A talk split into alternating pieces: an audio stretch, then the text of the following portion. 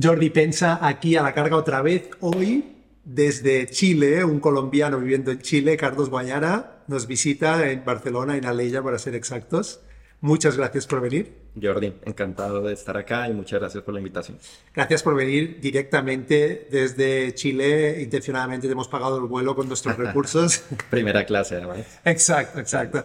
Aún no llegamos, pero últimamente lo pensaba. Como el podcast me, a mí me gusta que sea en persona, Sí. ¿sabes? Pensaba, hostia, el día que podemos pagar vuelos o billetes de tren al menos en España, digamos, para la gente que está en España y si no, billetes de vuelo, esto será el éxito absoluto, ¿no? Bueno, Como- pero me has traído en tu Tesla, que es muy similar, entonces Esto es me verdad. Esto es en, verdad. en una limo. Yo dije, si no eres de aquí, yo te vengo a buscar, te vengo a buscar. Y el Tesla es lo que tengo, no tengo otra opción. Muy bien. Bueno, fantástico. Pues tenemos muchas cosas que hablar. Eh, no nos conocíamos antes que esto y cuando empecé a investigar me pareció súper interesante lo que haces ahora. Pero cuando te empecé a preguntar un poco sobre tu vida, me parece que hay muchos temas interesantes que tocar. Entonces, el primero podemos tocar, si te parece, es Colombia. Y de hecho entramos por ahí porque para mí eres el primero, podemos decir, internacional que viene al podcast. Qué bueno. Y además tengo muchas ganas de, de llegar a conectar con Latinoamérica en general. Yo he estado justamente solo en Colombia, así que lo poco que conozco y desconozco mucho del, del- del- del continente en general. Así que me encantaría tocar un poco tu perspectiva y tu perspectiva como emprendedor también. Em, Podemos empezar por ahí, te parece. Está perfecto. ¿Cómo lo ves el ecosistema, podemos decir incluso startup para empezar o empresa en ah, Colombia o incluso para ser más concreto los países hispanohablantes?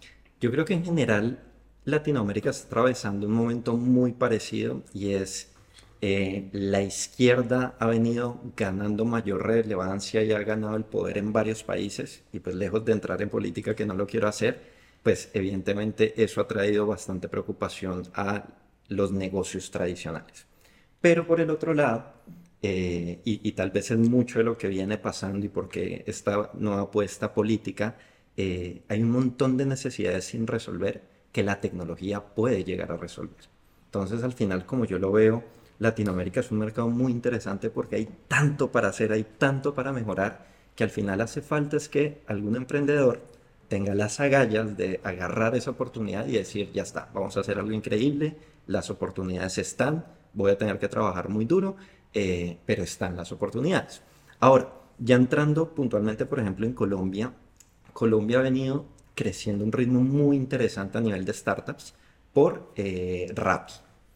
Rappi fue este primer gran emprendimiento. Bueno, realmente antes de Rappi hubo otro emprendimiento que a mí me encanta que se llama Platzi, que es de un e-tech eh, increíble. De hecho, patrocinan al Granada o lo patrocinaron el año Ah, ¿sí? pasado o algo así. Que es como la una Skillshare o una plataforma de educación. De educación. Entonces, cursos li- online. literal, tú puedes aprender lo que quieras. Yo soy usuario, me ha encantado, vengo aprendiendo inteligencia artificial ahí. Vale. La verdad está muy bien hecho. De hecho, hicimos un curso hace poco ahí que se llama Cómo invertir en la bolsa desde cero. Yo fui el profesor, entonces estuvo también muy ¿Vale? bueno. Ah, qué bueno. Eh, ellos fueron la primera empresa colombiana en pasar a Y Combinator y yo creo que fueron como los que nos dieron ese impulso a todos los demás. Sin embargo, claro, el, el tema de educación desafortunadamente no es un tema tan reconocido.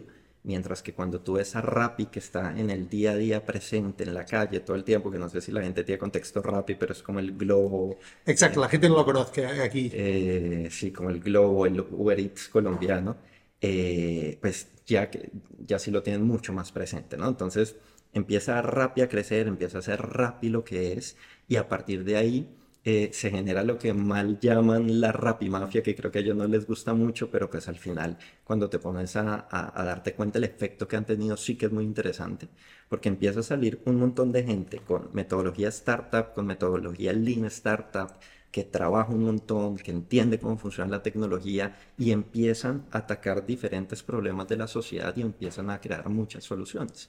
Entonces, creo que gracias a ellos, Colombia es uno de los pioneros y de los países mejor posicionados en Latinoamérica.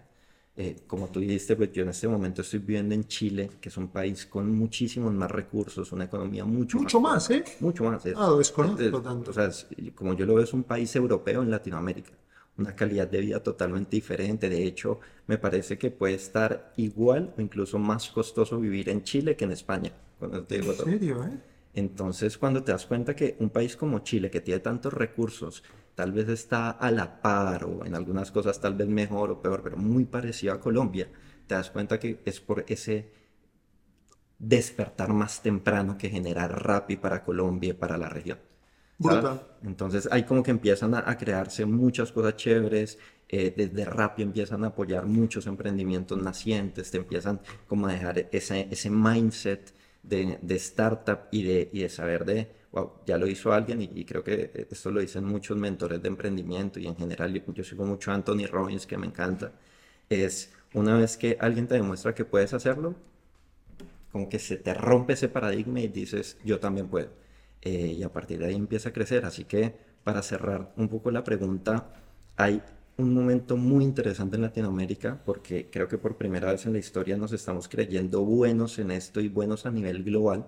Creo que desafortunadamente en Latinoamérica vienes con una mentalidad muy chica, muy de únicamente trabajar local, de como no creer que puede hacer cosas interesantes. Y al final estas startups increíbles como Rappi, como Platzi, como otras que han ido saliendo, como que te demuestran que sí puedes hacer cosas impresionantes para todo el mundo y aportar. Antes de continuar, paréntesis rápido. Alexa, switch on aircon. Mm. Bueno, nos vamos a morir aquí. Por favor. No quería cortarte, pero empezaba a ver tu gota y digo, vamos a sudar los dos aquí. Además, yo soy de Bogotá, que es una ciudad fría todo el año. Ah, sí. Este, ah, vale. Este clima es... No, no, no. Pues esto cortaremos. Eh, realmente lo de ver la gente hacer algo para que sean capaces o conscientes de que ellos lo pueden hacer es increíblemente crítico e increíblemente sorprendente que sea así. ¿No? Todos pensamos, ostras, eh, esto o soy capaz o no soy capaz, o puedo o no puedo, o soy esa persona o no lo soy. Y en realidad, lo que dices tú, ves a ese hacerlo, a esa hacerlo, y dices, también puedo hacerlo esto es brutal, es, realmente obvio, pero contraintuitivo, que no sé si es una palabra en español, pero como lo dicen los americanos, todos ya decimos contraintuitivo. Eh, y me parece crítico lo que dices, ¿no? Y por eso el concepto este de PayPal Mafia, como los de PayPal salieron, lo hicieron y luego se expandió como un virus esta idea de que tú también puedes montar algo.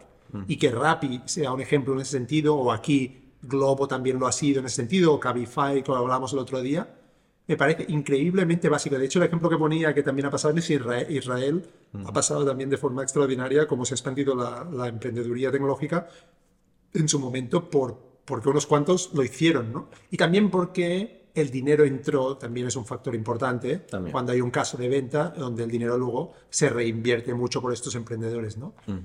Súper interesante eh, y, me da obviamente optimismo y, te, animas, ¿no? Cuando ves que estas cosas lo que hacen es una cascada en positivo. Y, lo normaliza, ¿sabes? Porque, de nuevo, creo que, y, lo hablamos antes de empezar, para mí el mindset es todo.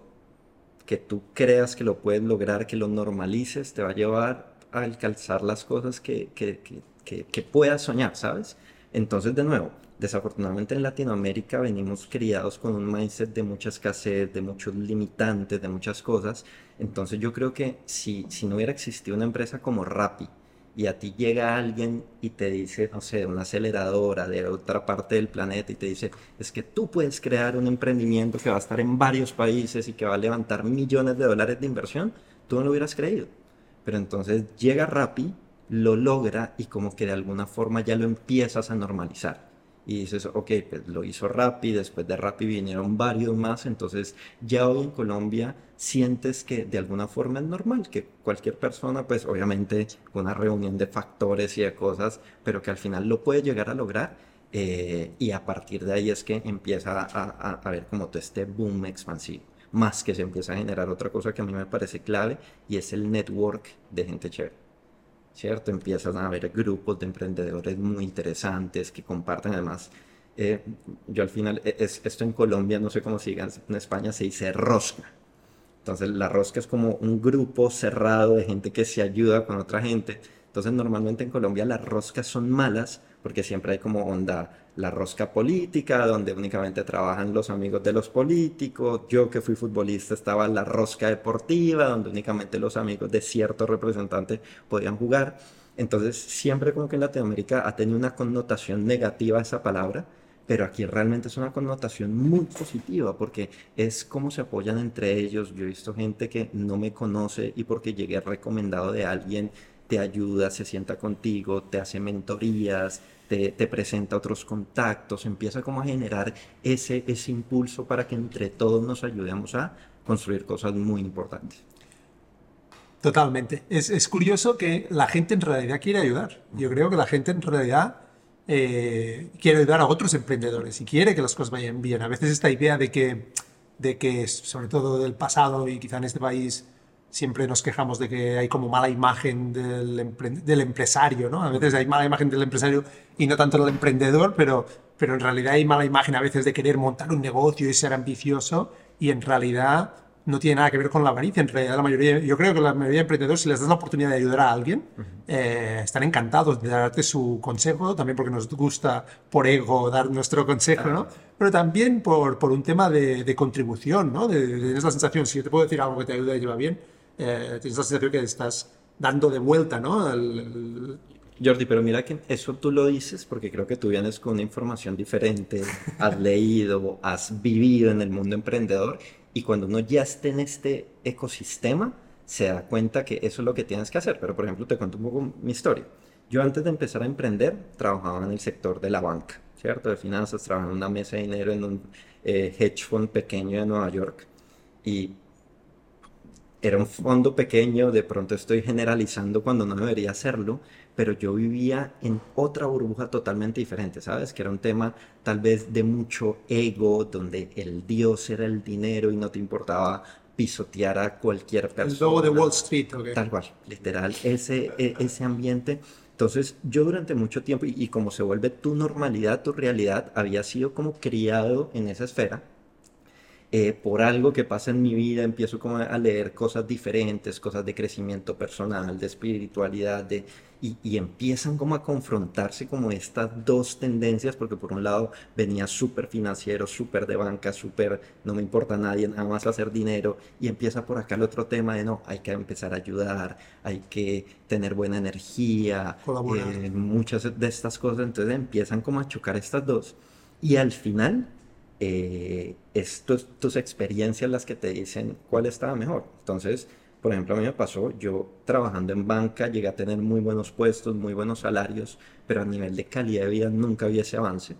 Cuando empiezo a emprender, con muchísimas dificultades que seguro la, las tocaremos, eh, pero empiezo a ver que cuando empiezo a hacer las cosas de forma correcta, empiezo a ayudar a la gente de forma eh, desinteresada, cuando realmente le pones un propósito a emprender, que creo que es de las cosas que no sé qué tan obvias son, pero o, o a veces siento que se vuelven paisaje, que se vuelven cliché, pero de verdad cuando la vives te das cuenta que es así. Caso puntual, Tri y varios de los emprendimientos, en un muy primer momento empezaron pensando en que era un buen negocio. Y creo que es de las cosas que más hacemos los emprendedores. No, ahí hay una oportunidad de negocio, ok, y, y, está bien. O sea, tú analizando un buen negocio puedes tener una buena compañía, te puede dar para vivir bien, está bien. Pero al menos per experiencia personal de lo que he podido llegar a ver y por las personas con las que he podido hablar, las empresas más impresionantes, Jordi, son las que realmente se enfocan primero en servir a la sociedad y servir a la comunidad. Entonces, a nosotros nos pasó, nosotros cuando tuvimos ese cambio de clic de acá hay un buen negocio, a TRI puede ser un vehículo que le puede ayudar a millones de latinoamericanos a salir adelante, a tener una mejor vida financiera, a lograr sus metas y sueños, ahí creo que empieza todo el universo a conspirar, empiezan a aparecerte aceleradoras, inversionistas, clientes que no saben ni cómo te llegan y ahí es que empiezas a pasar a otra escala defines un propósito, ¿no? Al final, yo creo que cada vez está más claro que nuestro cerebro funciona muy bien con visualizaciones positivas del futuro, ¿no? De este propósito de contribución en la sociedad, independientemente de que la, con, la consecuencia sea hacer dinero. Y yo creo que todos, yo creo que todo el mundo puede decir quiere hacer dinero, pero cuando dices quiero cambiar el mundo uh -huh. y si lo hago luego vendrá el dinero, yo creo que la gente se motiva aún más porque cree que, que, creemos, yo creo que en general soy optimista de, de, que la gente quiere hacer un cambio positivo en el mundo. O sea que totalmente, nuestra, eh, ¿qué crees que cambió para que vierais esa oportunidad de hacer un cambio positivo, ese propósito? Yo creo que ahí tiene que ver mucho lo que hablamos ahora de, al final, tu empresa, tu startup, es un reflejo de quién eres tú como persona. ¿cierto? Entonces creo que al principio, de nuevo, pues veníamos, eh, Tri tiene cuatro cofundadores, pero dos que somos los más antiguos somos Esteban y yo, y Esteban y yo veníamos de este mismo mundo de la banca, del trading, de los egos altos, del dios dinero, de todo esto, ¿cierto? Entonces, creo que Esteban y yo tenemos muy buenas capacidades, siempre hemos sido muy aplicados, muy juiciosos, muy estudiosos eh, y trabajamos mucho, pero teníamos de pronto esa motivación diferente que era nada más el dinero. Acá hay un buen negocio. Mm, y cuando decidimos renunciar, eh, al final tú siempre vas a ser el techo de tu emprendimiento. Entonces nos pasó, de hecho, Tri es nuestro tercer emprendimiento o el segundo y medio, ahorita te cuento la historia, pero el primer emprendimiento que tuvimos se llamó Trendy Trade. Era una, empresa que utilizaba eh, algo de inteligencia artificial por allá en el 2016, cuando recién venían haciendo, para irse en microsegundos a las páginas de negocios más importantes del mundo y a Twitter que en ese momento estaba empezando a ganar fuerza. Y toda esa información te la analizaba a ti para, darte consejos de inversión de forma fácil. ¿cierto? De forma entendible para que tú, no importa si tenías contexto financiero o no, si tú tenías dinero y querías invertir en la bolsa, pudieras hacerlo de forma fácil gracias a toda esta información que había por acá.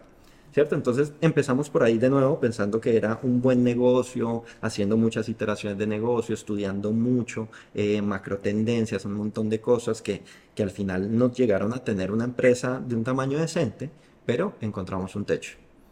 Y cuando empiezan esos techos, ahí es donde empiezas a cuestionarte qué puedo hacer mejor. Eh, empiezas a decir, eh, la, primera falla seguro está en mí, entonces, ¿qué puedo hacer mejor? ¿Qué puedo estudiar? ¿Qué me está faltando? Y ahí es donde te empiezas a meter en diferentes cosas. Entonces, creo ¿Te refieres que, que, la ambición de simplemente hacer un negocio con el objetivo de hacer dinero tenía un límite? Y que la única manera de deslimitarlo era no pensar solo en el dinero como, como métrica principal, es eso. ¿eh? Exactamente. Bueno, realmente el tema del dinero no lo fuimos encontrando en el camino. O sea, llegamos a un límite y sabíamos que teníamos que hacer algo más creo que ahí de alguna forma como que nos separamos un poco con Esteban y es que yo siempre escucho que tú deberías emprender y lo creo así con gente con habilidades complementarias, ¿cierto? Que puedan hacer cosas diferentes y con Esteban éramos muy parecidos. Pero entonces creo que en ese momento Esteban, digamos que se enfoca más como en habilidades duras, si lo quieres decir así, como empiezo a leer mucho emprendimiento, de otras cosas que tal vez en ese momento no lo teníamos. Y yo de pronto agarro más como el tema espiritual, de crecimiento personal, de, hábitos, de, otros temas. Eh, y al final es muy interesante porque todo nos vuelve a llevar a ese punto de servir a la sociedad, de encontrar algo más allá de hacer un buen negocio eh, pero la verdad, para serte sincero, fue como una coincidencia de estar buscando más cosas. Interesante, de buscar más profundo. El tema espiritual cada vez me, bueno, va creciendo en mi vida interesante el interés. Y de hecho el otro día cuando vino Andreas acabamos hablando, la verdad, la mitad del rato acabamos hablando de... Eh, porque él es un seguidor de Eckhart Tolle, el de Poder de la Hora, y nos pusimos un poco filosóficos. ¿Cuál es tu, tu, en qué momento descubres digamos, una especie de ambición espiritual o, buscar en ti mismo, entiendo, ¿no? Yo creo que es algo que una cosa pequeña te empieza llevando a más y a más y se te abre un universo pues, de posibilidades impresionantes. Entonces, en ese momento realmente no me acuerdo qué, qué disparó como esa primera semilla, tal vez eh, puede ser uno de los libros que a mí más me ha gustado leer en la vida son Los secretos de la mente millonaria de T. Harv Eker. Eh, y, él empieza hablando mucho de mindset, pero empieza a meterse con temas que, como en la realidad de la que yo venía, era muy difícil de, entender, que eran temas espirituales, de el dinero es una energía, tú lo tienes que dar y poner a fluir en el universo para que te vuelva. Entonces, para mí en, en ese minuto era muy, muy difícil de asimilar porque la mentalidad con la que yo venía era yo tengo que ser muy bueno en el trabajo, si soy bueno hago mucho dinero y ese dinero se convierte en más dinero. Muy racional, lógico, racional, materialista. Es súper interesante esto de que para conseguir tu satisfacción, ah, si quieres, de felicidad o espiritual, necesitamos algo tan material, físico como el dinero, pero para conseguir el dinero necesitamos realmente profundizar en nuestras motivaciones, en nuestra espiritualidad, si quieres, y en estas nociones tan conceptuales como esto, la energía, el dinero es energía. De hecho, antes te comentaba, ¿no? El libro este, que también lo, lo recomiendo muchísimo. Eh, y, y, habla de esto y sobre todo habla de lo que comentabas también antes, ¿no? Que es este mindset para aceptar ese cambio, ¿no? Y cómo y el por qué haces lo que haces y el por qué quieres conseguir lo que quieres conseguir. Eh, no, quiero dinero, quiero tal. No, no quieres. Tú lo que quieres es lo que puedes hacer, la libertad que te va a dar, la, la libertad de ayudar a invertir en otras startups, la libertad de tener una cosa que sí te hace mucha ilusión, como a mí una casa X, ¿no? O lo que sea, ¿no? Es súper potente esto. Eh, y que te compres un libro, como decías, de este clásico, ¿no? De uh, Secrets of the Millionaire Mind y que en realidad te lleve a algo tan conceptual, yo creo que es muy potente e indicativo y que, por desgracia, aún la gente no lo tiene como nada, nada claro. No sé de qué año es este libro, pero me parece que es bastante antiguo, ¿verdad? Este libro. E, e, este creo que no es tan antiguo, pero ese viene de otro de Napoleón Hill, que se me olvidó. Ah, sí, sí, sí, sí, sí, este sí que... Eh, bueno, que eh. en algún momento me acordaré cómo se llama. Pero, pero, claro, de nuevo, entonces a mí este primero me lleva a este segundo y este segundo vuelve a tocar temas de energía, entonces, pero incluso temas mucho más allá. Por ejemplo, en este libro de Napoleón, hay un capítulo dedicado al sexo, como el sexo y la energía sexual eh, te puede abrir las puertas o cerrarlas a la riqueza. Entonces, como que, de nuevo, de la nada empiezo a ver con un montón de nociones que se me habían supremamente extrañas y ahí como que empiezo a investigar más y más y más y más. Y hasta que llego a un libro que, que, también me encantó, que se llama Conversaciones con Dios. Oh, no, no, no, no, me acuerdo quién lo escribe, pero realmente es muy interesante. Y, y pues él le pone así como por ponerle un nombre que te enganche, pero no habla ni de un dios, ni de una religión específica, nada, sencillamente son como nociones de espiritualidad que al final te ayudan a entender un poco mejor cómo funciona el universo, cómo tú puedes encajar mejor y cómo puedes hacer cosas que te ayuden a potenciar todas esas metas y sueños que tienes. Eh, entonces era lo que te decía, como que una cosa te empieza a llevar a la otra, a la otra, a la otra, empiezas a tratar de vivir en coherencia con eso que estás aprendiendo, empiezas a trabajar otras cosas distintas. Pues, bueno, yo había sido deportivo, deportista, entonces tenía mucha disciplina para ciertas cosas, pero empiezas como a darle estructura a ciertos hábitos, a ciertas cosas que te potencian y se empieza como a crear como, como las bases de lo que al final termina viéndose en el exterior, ¿sabes? Porque al final eh, yo, yo sí estoy convencido que lo que tú ves de una persona es sencillamente esa puntica del iceberg, pero por debajo tienes que haber construido un montón de cosas para lo que realmente estás viendo. Total. De hecho, eh, sí, sí o sea, creo que es la mayoría de los casos que el, parece que nuestra biología ha evolucionado para sacar interpretaciones rápidas de la gente, ¿no? Y ver a alguien y decir, ah, yo qué sé, bueno, malo, sí, me interesa, no me interesa, tal. Y en realidad, la mayoría de los casos lo que dices tú es un iceberg de perspectivas diferentes, experiencias diferentes, y que en realidad mm, lo que va a pasar con la gente, yo creo, es lo que está por venir. O sea, me encanta siempre pensar en el potencial de las personas porque pienso que en realidad todo lo que has hecho en tu vida aún está la mayoría por materializarse, ¿no? Y de pronto la gente ve, ah, esta persona ha hecho esto ostras, qué, interesante, de la noche al día. Y siempre es, no de la noche al día, es el resultado de, de toda su vida entera, las experiencias que ha tenido, ¿no? Claro, de acuerdo contigo. Qué bueno. Em, me encanta, nos hemos ido aquí espiritual. Has tocado el tema del, del, fútbol. Em, tú estuviste profesional, incluso futbolista, ¿eh? ¿Dónde es ¿En Colombia? En Colombia, yo empecé jugando a los 11 años, además en el club del que soy hincha, entonces para mí ah, era el sueño en, en Millonarios. ¿Se llaman Millonarios el club? Millonarios. Ostras, esto es una declaración de intenciones, ¿no? Sí, sí, definitivamente. Qué bueno. Eh, esa fue mi vida, pues durante toda mi juventud. Yo quería llegar a ser futbolista profesional. Yo soy arquero, entonces además... ¿Qué eh, significa que eres arquero? Portero. Ah, portero, arquero, ostras, vale. Eh, entonces quería llegar allá, pero hay, después empiezas a ver cómo empieza a moldearte todo tu carácter. Yo siempre tuve una dificultad y es que yo no soy tan alto como debería para ser portero. Entonces a mí siempre me tocó compensar de otras formas. Entonces, si no era tan alto, pues tenía que saltar más, tenía que ser más rápido, tenía que demostrar en otras cosas. Entonces, como que el fútbol empieza como, como, como a enseñarte eso, a, si tienes un sueño, uno, tienes que trabajar muy fuerte para llegar a lograrlo. Y dos, tienes que empezar a ver qué es lo que te está faltando y ser como mejor y mejor y mejor para llegar, pues porque es un camino muy difícil. Em, entonces, pues al final de, de, mucho trabajo y muchas cosas, yo llego a jugar profesional en Argentina. E, es además mi primera experiencia saliendo de casa, viviendo solo, entonces además un aprendizaje personal muy fuerte.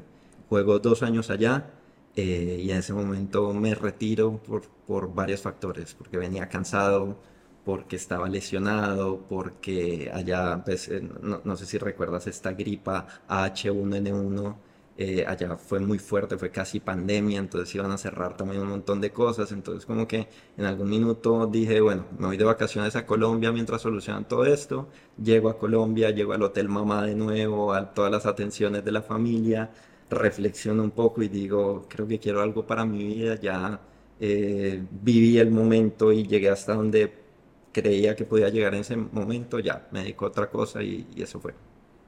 Interesante la decisión de hacer algo que pensabas que era tu sueño, ¿no? Y aceptar que no lo es y cambiar. Esto el otro día también lo comentábamos con Andreas, esta noción de cómo nuestra identidad nos define y luego nos impide en realidad hacer lo que sería, lo que nos convendría más, lo que nos haría felices, porque nos hemos casado con esa identidad y decimos, no, yo soy esta persona y no quiero dejar de serlo, aunque en realidad sabes que la otra cosa te haría más feliz, pero es más difícil explicarle a la gente que te conoce, a la gente que te quiere o a la gente que tal, ostras, es que ya no soy este, ahora soy esta otra. Y la gente critica mucho a veces el cambio y en tu caso, pues dijiste, ya no soy futbolista, ahora soy propósito. Pero eso te lo, te lo cuento así, pues porque ya es un resumen. Claro. Pero en ese momento fue muy duro. Yo me acuerdo, yo creo que la peor llorada que he tenido en mi vida fue en el momento, yo, siempre soy muy pendiente de este tema de la estatura. Entonces me acuerdo que por allá a los 14 años, además mi madre era mi mayor fan y nos llevaba a los entrenamientos, partidos, médicos, a todas partes.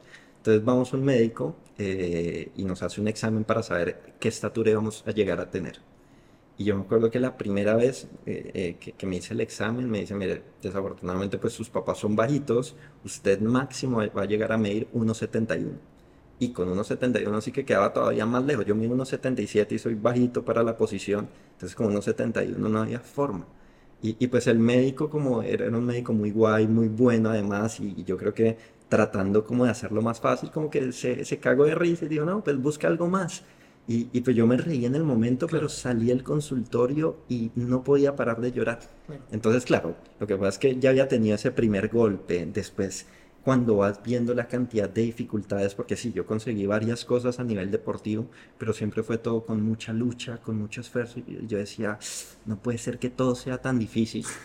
Eh, y cuando llego a Argentina, Además, mi familia pasa una crisis económica muy fuerte, entonces yo me sentía medio culpable pues estando tan lejos de ellos, sin poder ayudarlos, siendo además un gasto allá, porque de todas formas ellos tenían que ayudarme estando en Argentina.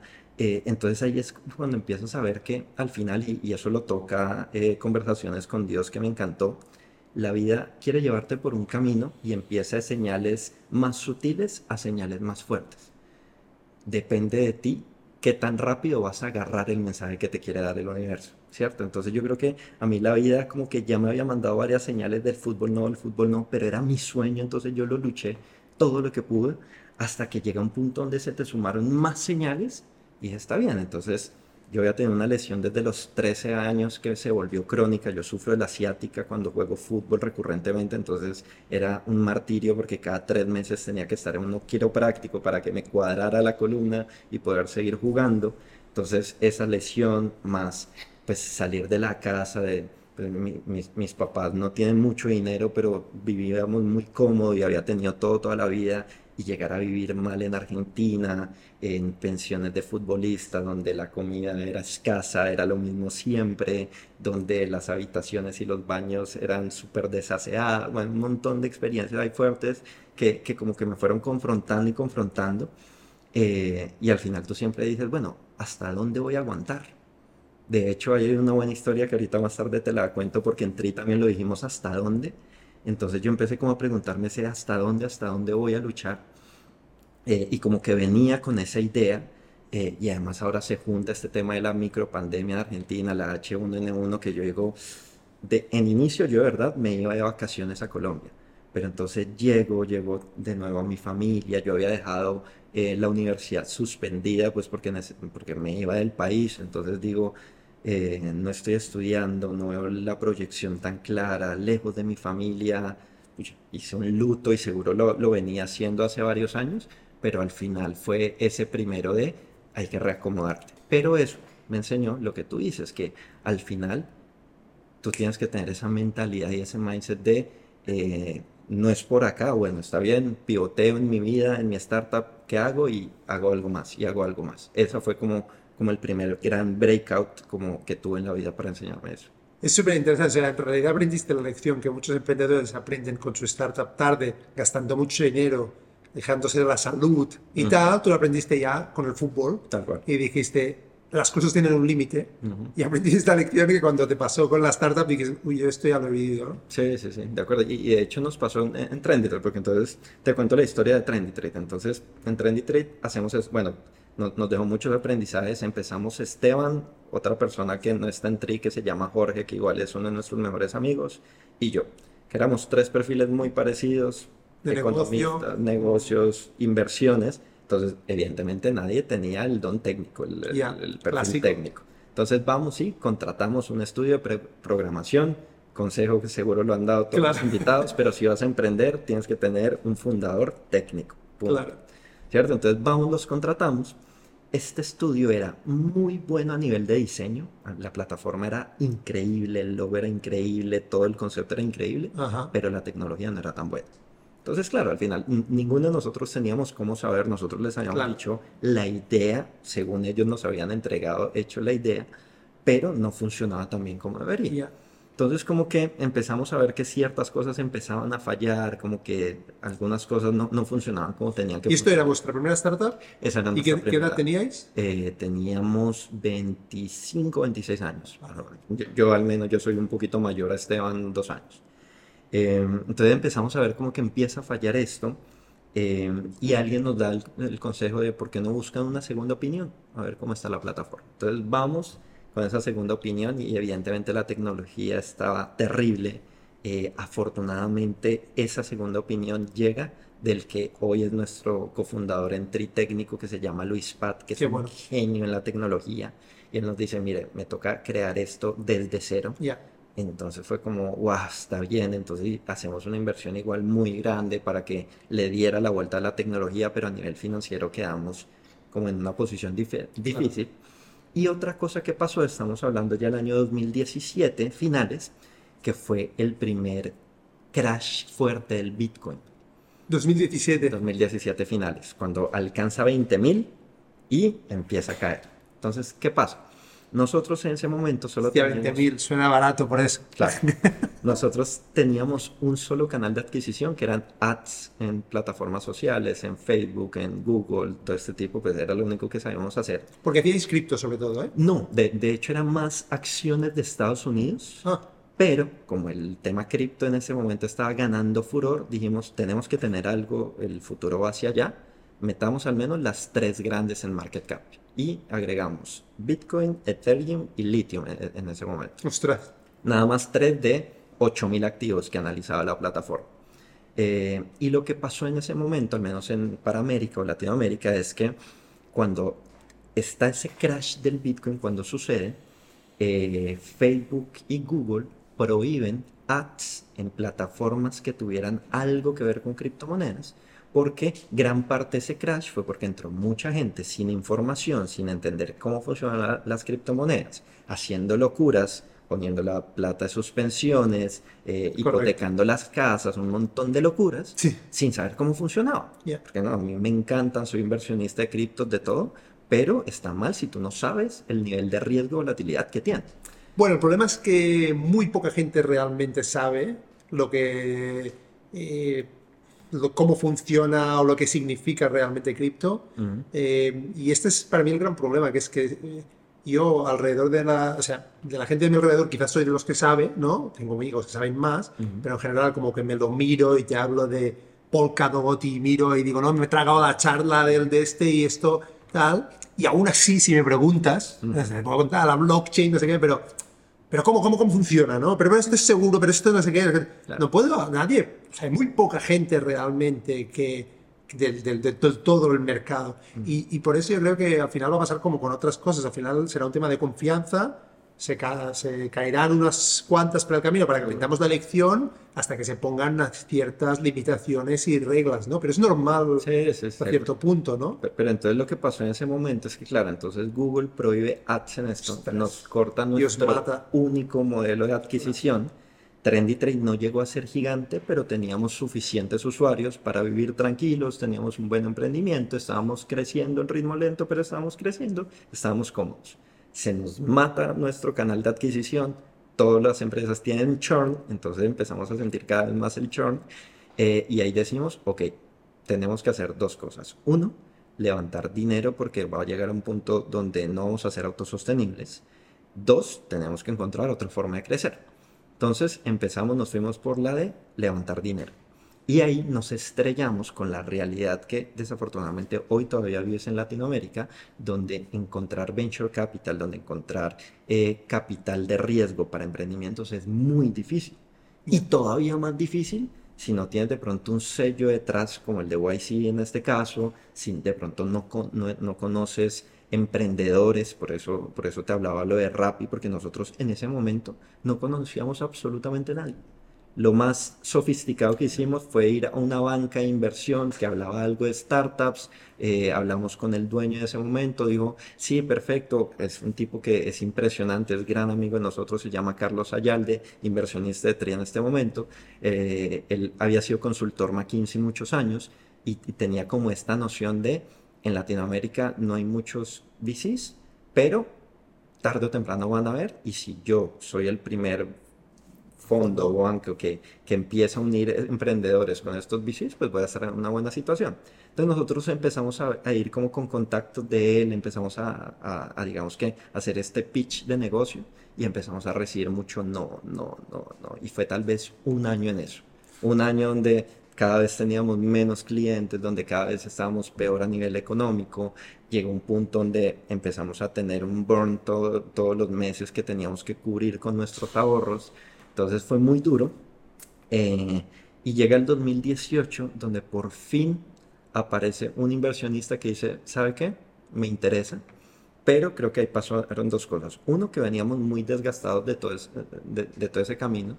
Y dos, que todavía no teníamos claro, porque seguíamos sin poder meter ads, no teníamos claro cómo íbamos a crecer con otro canal. Entonces dijimos, wow, gracias por confiar en nosotros, es inversionista, tenlo en hold un momento. En ese momento, además, pues sabiendo todo lo que estaba pasando con las cripto, tratamos de crear uno de los primeros tokens, el primero de Colombia, no sé, en ese momento que se llamaba URIS. Trabajamos muy duro siete meses ahí, al final nunca salió a la luz, pero estuvimos muy, muy cerca. Em, pero en ese intermedio, y pues también por nuestro pasado en inversiones, veníamos siguiendo lo que había hecho Robinhood en Estados Unidos. Entonces siempre lo vimos casi nacer lo vimos.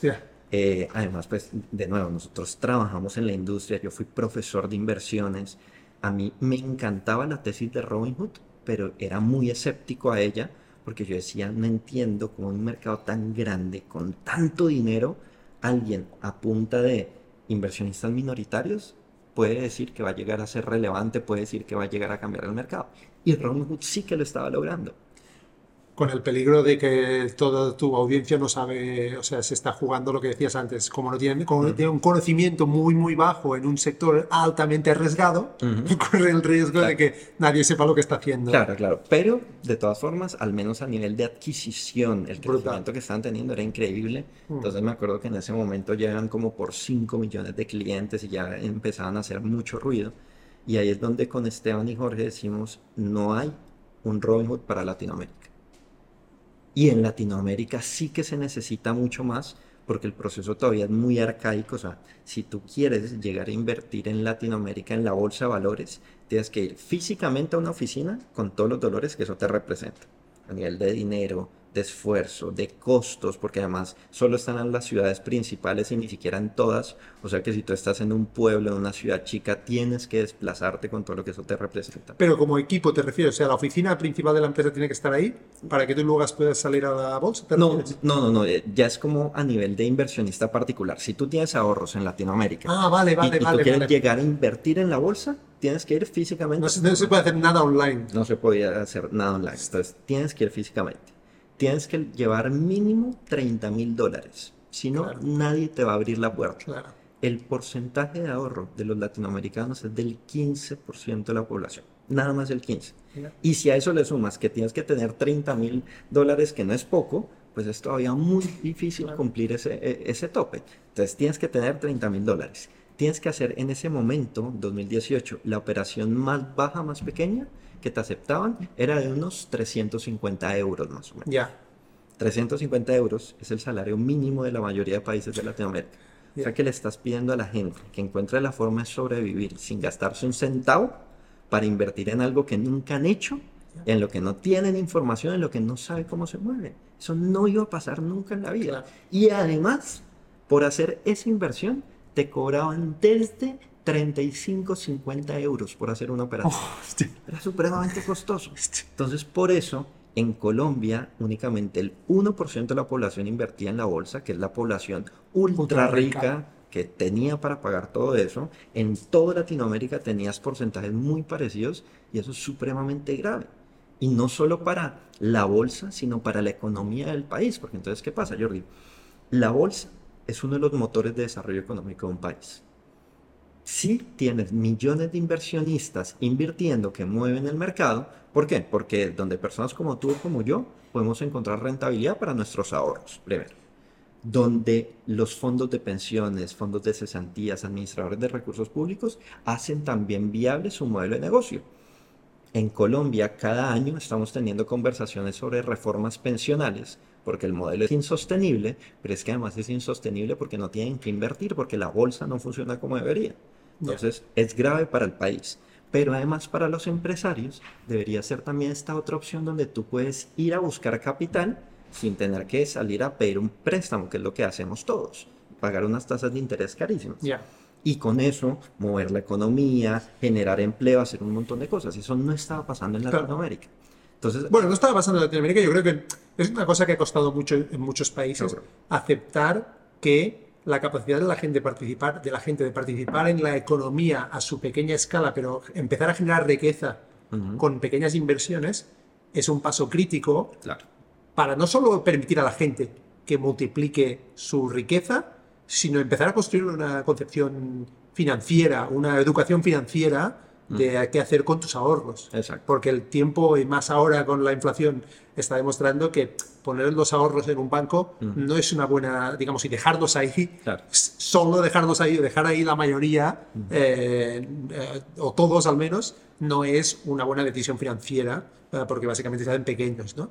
Y eso es lo que yo creo que costado a otros países. Y de hecho, si lo piensas, tampoco, sí que es verdad que Estados Unidos obviamente ha sido muy avanzado, pero la idea este del, inversor individual como un movimiento también es bastante reciente en realidad, con, con Robin Hood y luego como pasó lo de AMC y tal, ¿no? El, Y yo creo que es un paso global. Sí que es verdad que dices que en Latinoamérica, pero incluso en España diría que, que, que, aún cuesta que la gente tenga una noción de voy a poner algo aquí, ¿no? Exacto. Y también porque nos pierde el cortoplacismo, ¿no? Nos pierde esta sensación de yo si haces números, lo que dices, ¿no? Si haces números, si tú tienes, lo que sea, el sueldo medio o mínimo de, 350 y lo pones ahí y hablamos de un porcentaje realmente o realista, ¿no? Digamos, venga, un porcentaje optimista de un 10%, lo exacto.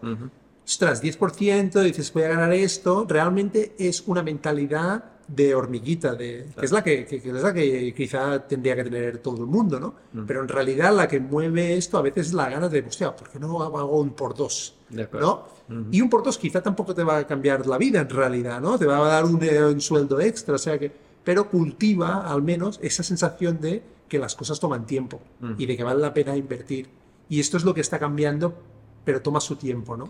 ¿Tú crees, tú, tú tienes, eh, digamos, qué sensación tienes en, cambio, en cuanto a este cambio de percepción? Ah, es un tema de hace mucha falta educación.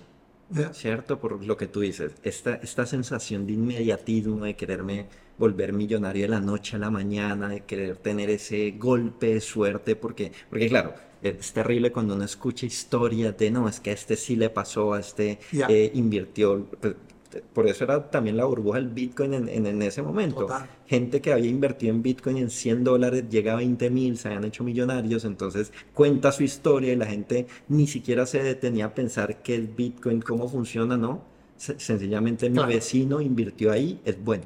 Y otra gente que se aprovecha de esto y vende este, esta historia es real, ¿no? Dicho esto, yo tengo un conocido que sepa, no sé si tengo algún otro, pero se convirtió en millonario durante el pico. Eh, y, luego no sé si lo aprovechó o no, ah, pero ah, y otro que no se convirtió en millonario, pero bueno, se compró casi todo un piso, lo pagó con lo que ganó en cripto, o sea, que imagínate. Seguro. Eh, pero ese tipo de historias son las que de nuevo le hacen daño al final a la sociedad. Claro. Porque entonces normalizan los golpes de suerte. Correcto. Y, y todos los libros de hábitos lo dicen, mira, al final es la suma de hábitos, es la suma de pequeñas acciones y en inversiones es lo mismo. Tú no deberías buscar tener de un día a otro esa rentabilidad del 100%, ese 2X, sino ve acumulando ese 10% está más que bien, pero sé constante durante muchos años, muchos años, muchos años. Lo que pasa es que ya está. Y además, ponte a pensar que esto, estamos hablando de Latinoamérica, que es una región todavía con más escasez con más problemas de pobreza, donde la gente pues está desesperada para, para cambiar esa vida, eh, entonces sí que ese concepto es bien perjudicial. Entonces al final es, es un tema de falta de educación, pero entonces se, se, convierte en una conversación muy interesante porque se convierte un poco en dilema del huevo o la gallina. Exacto. ¿sabes? Porque no hay educación, porque además tampoco hay herramientas para invertir o para hacer algo más pero tampoco hay herramientas para invertir o hacer algo más porque por la falta de educación tampoco hay interés. Entonces no sabes cómo, en qué momento eh, entra y qué debes solucionar primero. ¿Qué crees que cuando dices educación, qué crees que es lo que, o parte de la educación o, de, o en otro sentido, qué crees que es lo que hará que mejore más esa riqueza individual a nivel de país? Por eso, ¿qué crees que hace que la gente empiece a generar más riqueza? Porque obviamente a nivel generacional uno puede empezar a ahorrar al nivel que la siguiente generación, pues mira, le dejamos el piso ¿no? a, nuestros hijos o lo que sea. Pero obviamente esto pasa y es bueno, pero creo que hay maneras quizá de acelerar un poco más la acumulación de riqueza de la, podríamos decir, de la clase media, si, como tal. ¿Crees que hay cosas que pueden acelerarlo más aún esto? Mira, yo, yo te lo resumiría en tres puntos. Primero, es el mindset de nuevo. Que tú seas, sepas que eres capaz de construir esa vida de tus sueños, que tú estés preparado para recibirla y que, que estés preparado para todo lo que tienes que hacer para que te llegue eso. Entonces, uno es creerte que es posible. Que es lo más difícil para mí. No sé cuál es el 2 y el 3, pero le preguntas a alguien si es capaz y, y, y, la mayoría de la gente dirá que no, y por lo tanto cuando tienen la oportunidad delante de aprovecharla y de tomar un paso, de tomar un riesgo para que pase, no la tomarán porque por, por aceptación ya ni, ni, ni creen que es posible. Sí, sí, tal cual. Crítico esto. Y esto, a veces hablamos de educación, quizá de educación financiera y tal, pero es un tema de otro tipo de educación. Es una educación emocional, cultural. cultural sobre las ganas que tiene la gente de hacer cosas, de cambiar las cosas, de crecer, ¿no? Y yo, por ejemplo, como decía, solo he estado en Colombia, me pareció, la gente con la que interactué me parecieron fantásticos. O sea, hay países que vas y dices, uy, estos no sé yo. en Colombia me pareció todo el mundo súper agradable, donde estuve al menos, ya te decía, en Medellín, en Manizales, la gente súper maja. Y me pregunto entonces, no es que sea un tema de gente rancia, cerrada, no, es gente que, que, que, que hablan, que no se, se giran, cuando, eh, educada además. Claro. ¿Qué tiene que cambiar en Colombia para la gente piense así y, y, digamos, y intente? ¿Qué ¿Tú qué crees que tiene que, cambiar? Cuando hablamos de educación, lo que decíamos, pero ¿cómo cambias la actitud de la gente? Exactamente, entonces, para atacar este problema de mindset, viene el segundo paso, ah, que es un tema de educación. ¿Cierto? Entonces, la educación te empieza a dar estos mecanismos. De nuevo, mira que yo siempre lo digo en mis charlas, yo estudié economía, hice doble carrera con administración de empresas hice todos mis énfasis en el mercado de capitales, o sea, yo era súper financiero. Y salgo al mundo laboral y a mí nadie me había enseñado finanzas personales. Yo no sabía qué hacer con mi dinero, yo no sabía en qué no gastar, en qué sí gastar, en qué endeudarme, en qué no. Entonces, yo llevaba tres años de... Es heavy metal esto, ¿qué dices? Porque yo estudié publicidad y pensé que vale. No, no. Eh, pero en finanzas nadie habla de finanzas personales. De finanzas personales. Entonces, esto me había llevado, yo llevaba tres años en el, en el momento en el que me di cuenta, tres años viviendo con mis papás, o sea que no gastaba un peso yo, con un buen salario de mundo financiero, no tenía un peso ahorrado y ya tenía mis primeras deudas. Entonces yo decía, si eso me pasa a mí, que llevo estudiando el tema ocho años, ¿qué le puede pasar a una persona de una carrera o a una persona que no tiene educación? ¿Cierto? Entonces, es lo que tú decías. Cuando hablamos de educación, no es solo esa educación de, de, ir a una universidad y habilidades muy duras, sino hay un montón de otros componentes, de leerte un libro, de escucharte un podcast, de mm, eh, ir y hablar con gente que tiene otra información, de hacer pequeñas cositas que te vayan despertando otra información.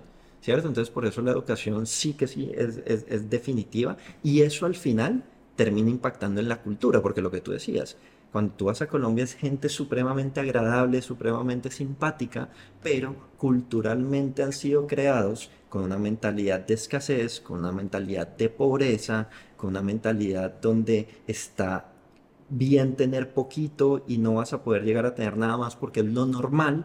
Entonces por eso es que la gente de pronto le falta ese mindset de soñar más grande y de querer hacer cosas más grandes porque toda su realidad es esa burbuja de, tener todo más chico. ¿Dirías que en Colombia hay una imagen del, de la gente con dinero negativa? El ciudadano definitivamente por dos cosas. Uno, porque además hemos tenido esta realidad pues, deplorable del narcotráfico. Entonces, sí es inevitable pues ver las noticias y además tú sabes que los medios de comunicación son siempre bien amarillistas, siempre tratando de resaltar lo peor, ¿no? Entonces cuando tú escuchas, claro, narcotraficantes con mucho dinero, pero asesinan, matan, ponen bombas, eso culturalmente te va creando un patrón, claro. ¿cierto? Y por el otro lado, que creo que eso sí, pues es en Latinoamérica, pero seguro es en todo el mundo, esa mentalidad de no hacerte cargo tú de tus resultados y de buscar primero en alguien más. ¿Cierto? Entonces, eso como lo veo en la sociedad para tu pregunta, de hay gente con mucho dinero que seguro es porque ha trabajado muy fuerte, porque ha sido emprendedor, porque ha sido innovador, porque ha hecho muchas cosas bien, pero a ti tú te han criado una cultura donde, ay, es que ese rico no me da oportunidades a mí.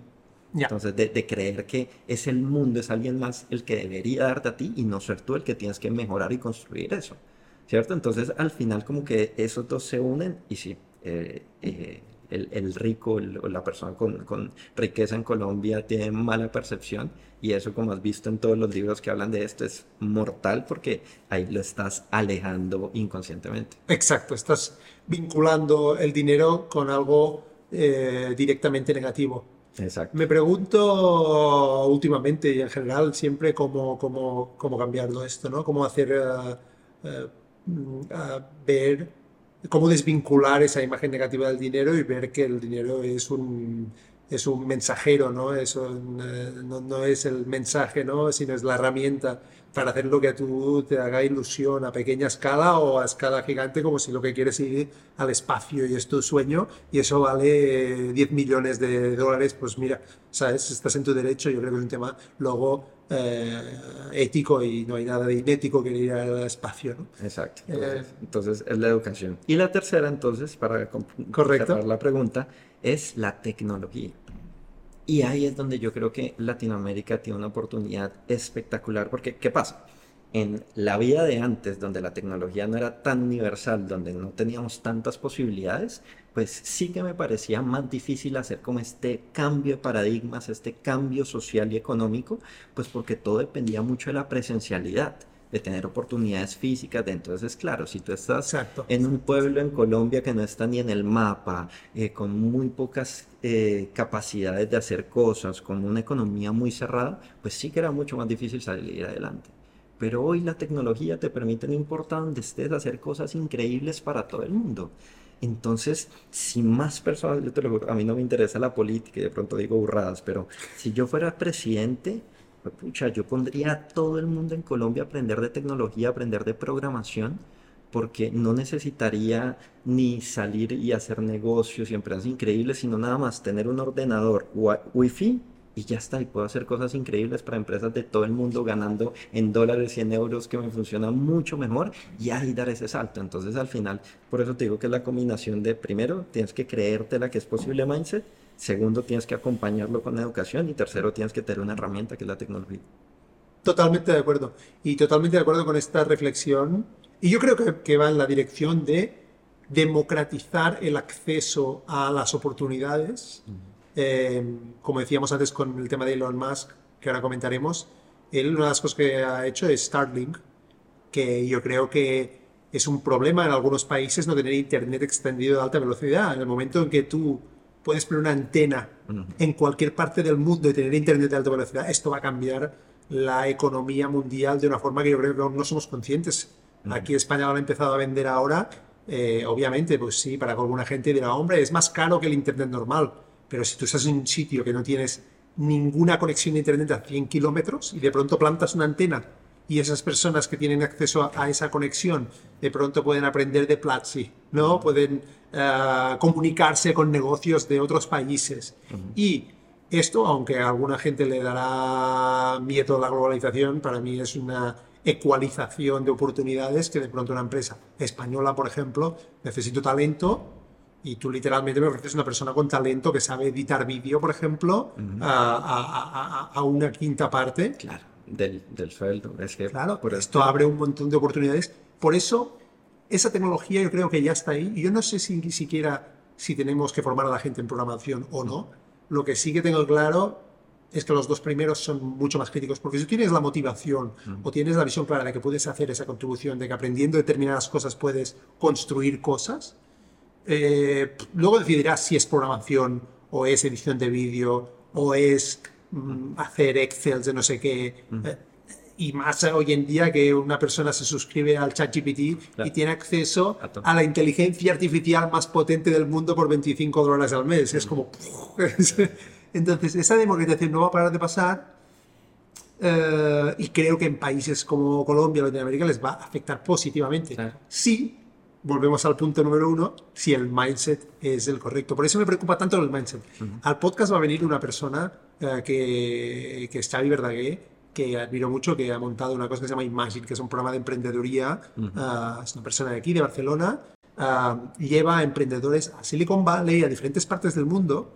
Y una de las contribuciones que para mí es más grande, yo siempre le digo, es el cambio de mentalidad. Entonces, Sí que es verdad que necesitamos la uh, rap y mafia, el dinero que se está, lo que hablábamos, pero la cosa más necesaria es enseñar a la gente que es posible, que la gente se emocione. Yo creo que a veces se hace mucho humor con esta idea del emprendedor, yo quiero estoy emprendedor, ¿no? Es como muy guay y tal.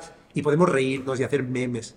Pero el hecho de que la gente, alguien se crea que pueda hacer X y lo intente y la cague incluso la cague, es tan crítico. De hecho, y yo siempre pongo otro ejemplo, el, eh, Daniel Kahneman, el autor de esta uh, Thinking Fast and Slow, este gran psicólogo premio Nobel, uno de los capítulos de este libro es, eh, no sé si es el título de este, pero básicamente la idea clave es, el optimismo es la clave del progreso económico. Sin optimismo no hay progreso económico. El realismo no permite que avancemos económicamente porque estaríamos, no, no, no, esto, esto no lo haremos. Necesitamos la gente, que la gente, ¿no? Cuatro visionarios, todo el mundo sea optimista, porque es lo que permite que la gente, me imagino que podríamos hacer esto, incluso la cara. esta es la otra cosa que, que es más crítica también de cambiar esta visión del fracaso. Hombre, si eres un, kamikaze, ¿no? Que también podríamos ponerlo en una, no es blanco o negro, ¿no? En una, en una, ¿cómo se dice esto? En un abanico de, de niveles, digamos. Pero con tal de que tengas esas ganas de cambiar, aunque la cagues y aceptar ese criticismo e intentarlo otra vez, yo creo que es uh, vaya, la clave. Para mí es la clave. De acuerdo. Entonces, uh, bueno, esperemos que esta conversación, y este es uno de mis objetivos con el podcast, es promover ideas, uh -huh. fuerza, ideas potentes.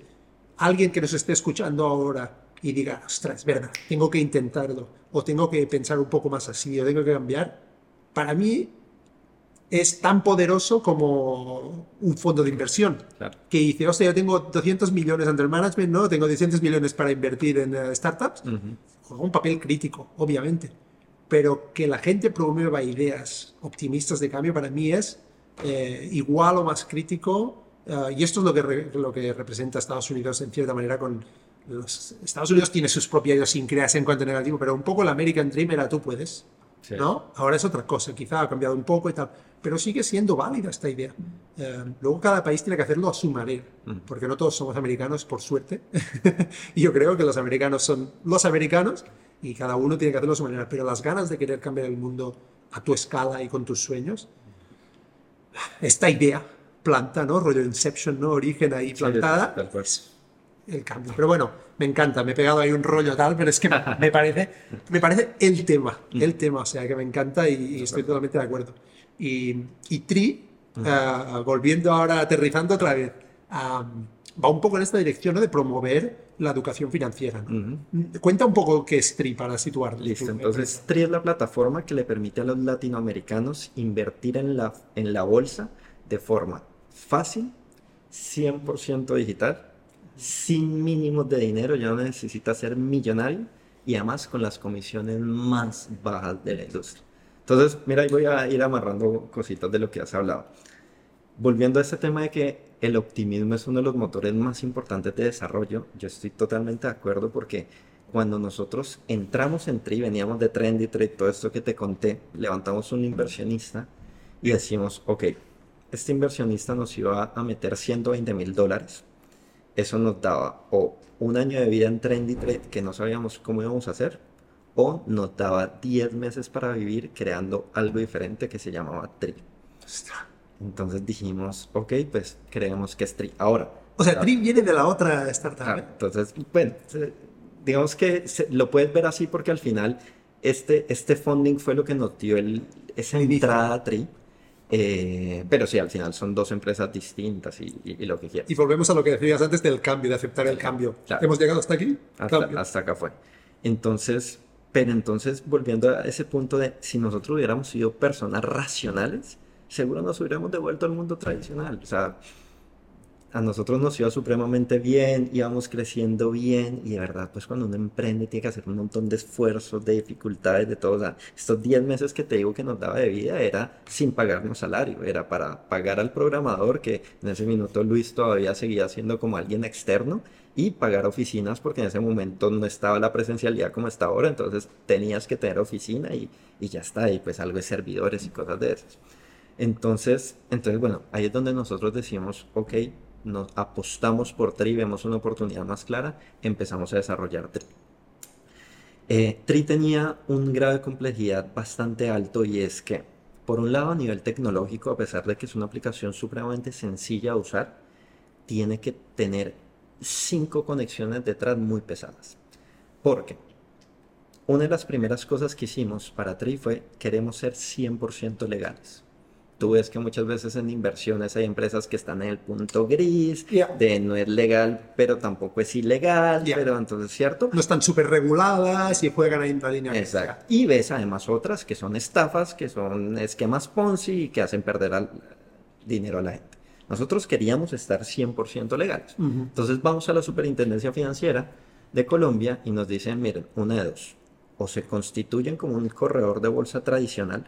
Para con las limitaciones que están. Con las limitaciones, además necesitan tener 2 millones de dólares de capital de respaldo y un montón de cosas que no teníamos, o trabajan en sociedad con Entonces, pues era la única que nos quedaba. Entonces, para hacer esto, tuvimos que conectarnos a la corredora de bolsa local teníamos que conectarnos a la bolsa de valores, teníamos que conectarnos en la bolsa, hay una figura que es el depósito de valores, que es, pues esto viene de antaño, cuando tú invertías en una bolsa y te dan tus acciones, era un papel físico. Y ese papel físico iba y lo quedaba en este depósito, que era como una biblioteca grande, donde estaban todas las inversiones de mucha gente. ¿Cierto? Eso ahora es tecnológico, pero igual existe que se llama Decebale en el caso colombiano. Tenías que conectarte a otro sistema que se encargaba de si tú me vendes una acción y yo te la compro, ese match tienen que hacerlo una empresa distinta. Entonces eran cuatro conexiones, empresas tradicionales de muchos años con tecnología obsoleta eh, que tenían que convivir en una sola aplicación. Nosotros pensábamos que eso se iba a demorar di- 10 meses. Se terminó tomando 2 años y 10 meses para sacar un MVP. Porque nuestro MVP no podía ser tan fácil, sino tenía Claro. que llevar todo eso. Claro. Más que eh, antes del 2018 crear cuentas de inversión digitales estaba prohibido por ley. Entonces, En Colombia. en Colombia y en un par de países de Latinoamérica. Entonces nosotros fuimos los primeros que cuando permitieron, estuvimos ahí y eso nos permitió ser muy pioneros. Claro. Pero ese ser pionero tiene otros retos pegados, porque entonces había muchas cosas que apenas se venían ajustando. La ley, por ejemplo, decía, eh, puedes crear cuentas digitales para invertir en activos simples. Ok, ¿qué es un activo simple? No sé. El regulador te decía, pero ¿cómo así? O sea, acciones son, son activos simples, Mm, a veces sí, a veces no, y era como, hostia, pero ayúdame un poco porque entonces, Claro. ¿cómo voy a hacer? ¿Sabes? Entonces, como que todo eso que hoy Bueno, parece, claro, este, ho- hoy parece dime que estoy haciendo si estoy haciendo algo ilegal. Dice, No lo sé. Claro. Tú hazlo y luego lo vemos, ¿no? Literal. Hostia. Entonces, hoy lo digo con chiste, pero en ese momento ponte a pensar que yo tenía una bomba de tiempo amarrada en el, en el pecho que decía, tienes 10 meses de vida y tienes que correr a sacarlo en 10 meses. Entonces, al final, todo eso fue lo que pasó. Pasaron los 10 meses y no salimos. Algo que creo que nos ayuda es que nosotros siempre estuvimos a 3 meses de lanzar. Entonces, iban a cumplirse los 3 meses y Luis nos dice, oiga, no, nos hemos demorado por esto y esto, lo otro, pero creo que nos faltan 3 meses ok, hay que conseguir plata para 10 meses. Entonces ahí empezamos a pedirle prestado a la familia. Después a los 3 meses voy a necesitar otros 3 meses. Puta, a los bancos. Después a los otros 3 meses. Entonces ya cuando empezamos a ver esto con Esteban dijimos, ya, no podemos hacer esto, tenemos que empezar a levantar inversión adicional. Ah, Claro. Otra vez no conocíamos a nadie, el, el ecosistema de inversionistas en Latinoamérica está muy poco desarrollado, por ahí se nos aparecían muy de vez en cuando gente, pero al final fueron dos años sobreviviendo de ser lo más lean posibles a nivel de gastos. Ya. Entonces, eh, te imaginarás nuestro estilo de vida como Durísimo. era. Yo tuve que volverme a vivir con mis papás y Claro. sobrevivir con lo justo. Eh, de endeudarnos con todo el que pudimos, familia, bancos, todo el mundo. Yo pagaba suel, salarios con mi tarjeta de crédito y hacía un montón de locuras porque no había Qué más. duro. Más de levantar inversión cada vez que podíamos, pero pues Claro. no salía mucho tiempo. Y así duramos dos años y diez meses. Entonces, por ejemplo, ahorita pues te voy a contar lo que pasó es after YC y cuánto levantamos. Pero yo hasta ese momento yo entraba a la cuenta del banco y me daba miedo. Claro. Porque nunca veía más de dos meses de vida. Y era un estrés siempre a final de mes. Bueno, ¿cómo vamos a pagar el otro mes? ¿A quién no le hemos pedido plata? ¿A quién podemos hacer utilizar? Bueno, un montón de cosas. Entonces, esto empieza a pasar. Cuando hablan de ser emprendedor, para mí esto es una representación durísima de quererte la jugar todo. Hay niveles, ¿no? Claro. Pero de, de quererte la jugar así. Que otra cosa que también yo siempre digo, esto lo puedes hacer en un momento concreto de tu vida. De acuerdo, de acuerdo. Esto lo tienes que hacer, de hecho, lo tienes que hacer en ese momento. Y Porque si no, luego ya no puedes. Yo tengo una niña ahora y de coña me pongo a pagar sueldos con una tarjeta de crédito. Tal cual, tal cual. Y, y ahí mira que también toma mucha importancia algo que también es un poco cliché y que yo creo que la gente como que lo descarta muchas veces, pero de verdad es muy importante y es, tú debes emprender en algo que te apasione. Porque es que tú no sabes cuántas dificultades vas a tener. O sea, sí o sí emprendiendo vas a tener dificultades. Pero te lo aseguro, Jordi, que si a nosotros esta vaina de la bolsa, de las inversiones, no nos gustara tanto, Ya. con tantas dificultades lo hubiéramos dejado. Porque es que fueron muchas. Entonces, por eso es tan importante. Y otra cosa, porque lo que tú dices, o sea, la gente creo que no magnifica lo que es de verdad apostar el todo por el todo en una empresa. Porque es que no es solo dedicarle tu tiempo, tu esfuerzo, tu corazón, sino es además tener esa fortaleza para resistir todas estas dificultades. Y son dificultades a todos niveles. Entonces, ya te conté la principal, que era la económica, no tener dinero y hacer locuras pero se le van sumando cosas como por ejemplo la familia. Ya. Mi familia pues pasó de verme que yo me había graduado con honores en la universidad, que había empezado una vida laboral exitosa y de la nada me volví loco y estaba trabajando en un computador sin salario, Claro. viviendo con ellos, sin nada. Ya, ya, ya. Estás loco, ¿no? ¿Qué haces? Estás en la familia y todo el tiempo, ¿por qué no te buscas un trabajo de verdad? Ya, ya, ¿Por ya. qué no pasas tu hoja de vida a tal sitio? Entonces, eso es duro. De temas también que vas viendo en la realidad. A mí cosas que, o sea, a mí me encanta el dinero y yo quiero tener un buen estilo de vida, pero en este momento de mi vida sé que no es lo más importante, lo que hablamos ahorita, es un vehículo para. Pero en ese momento, como tenía tanta escasez, pues sí que lo, Claro. que lo valoraba más o lo quería más, Claro. porque yo no tenía nada y yo veía, por ejemplo, a la gente que se había graduado conmigo avanzando, teniendo buenos puestos de trabajo, buenos salarios, yéndose de viaje, cambiando de auto, haciendo cosas que yo no podía. Entonces tú te empiezas a comparar, que es algo que uno no debería hacer, pero pasa, y yo me sentía mal. Eh, y te empiezan después a poner trampas como empiezan a llegarte ofertas de trabajo. Claro. Entonces yo en esos tres años, casi tres años, recibí dos ofertas de trabajo muy tentadoras. Ya. Sueldos de 6 mil dólares cuando no estaba ganando nada, que te- Claro. te, imaginarás. Claro. Y es de las cosas que tú dices, pucha, vuelvo al punto de, afortunadamente fuimos tan irracionales para no aceptar lo que hubiera sido inteligente aceptar y irnos por este sueño loco de tri. Entonces fueron muy duros. Eh, y ahí llega, pues claro, después de tantos tres meses, tres meses, tres meses, lo que hablamos ahorita contigo de, nos hicimos la pregunta, ¿hasta cuándo vamos a aguantar? Claro. ¿Cuándo vamos a aceptar que de pronto es que estábamos locos y está bien, pues consiga un trabajo y pague deudas, que era lo único Claro. que teníamos? ¿O hasta cuándo le vamos a seguir intentando? Y en ese momento entonces dijimos, ya está, pues. Es mala medida preguntarle a un conocido, a la familia, pues porque si ellos no tienen el contexto del mundo tecnológico, pues te van a decir la tradicional, la conservadora, estás loco, Claro. consigue un trabajo. Usemos Y Combinator como medida. Y Combinator, para los que no saben, es la aceleradora de emprendimientos más importante del planeta. Es como el Harvard de los emprendimientos, Exacto. donde todo el que tiene su emprendimiento quiere pasar y es espectacular, pues por muchas cosas, pero como yo lo veo, principalmente por tres cosas. Uno, porque te dan 135 mil dólares de inversión por el 7% de tu empresa, que cuando vienes de una realidad como la de nosotros era todo el dinero del mundo y más. Claro. Dos, porque te ponen en mentoría y clases con unos emprendedores que son increíbles, Top, gente top, top. realmente exitosa, Claro. que ha creado los emprendimientos más grandes allá afuera, Airbnb, eh, Dropbox, Rappi muchos otros. Y además clases con, no sé, yo tenía clases con, clase de ads de Google con el director de marketing de Google, cosas así, lo que Que lo toca él el algoritmo casi, ¿no? Literal, así que es. Y tres, porque además te pone un sello que te abre las puertas a los venture capital internacionales globales, que era, por lo que te he contado, uno de nuestros mayores dolores. Antes, cuando nosotros llevábamos a levantar capital, éramos dos deschavetados que se crea, inventaron algo y me están pidiendo plata. Después de Y Combinator, tú vas con un sello que te respalda y te dice, estos manes son buenos, póngales atención al menos. Brutal. ¿Cierto? Entonces dijimos, ok, Y Combinator va a ser nuestra medida. Si nos dice que no, pues estábamos locos y pague deudas. Pero si nos dice que sí, pues le seguimos apostando. Nos presentamos la primera vez en Winter 2020. Ellos tienen dos programas, uno en Winter y uno en Summer, una- únicamente esos dos batch. Presentamos Winter 20.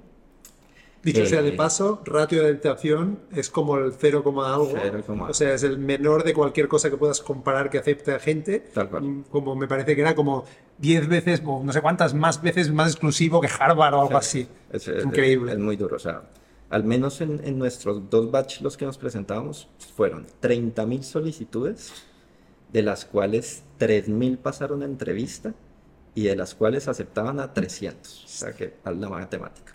Presentamos en Winter 20, pasamos a entrevista. O sea que ya estábamos en el 10% de Brutal. tienen futuro. Que casi ya lo quieres poner ya, esto ya, ya lo quieres Sí, sí, sí, explicar. claro, ya, ya- ya- ya estás. Y algo muy bueno que tiene Y Combinator es que si no pasas en entrevista, te dicen que no, pero te dicen por qué y te dan feedback. Y eso para mí es muy valioso. Claro. Porque no hay nada peor, incluso en la vida real, cuando tú pides un trabajo, cuando haces una cosa que te digan que no y no saber por qué. Es alucinante. ¿cierto? Es terrible.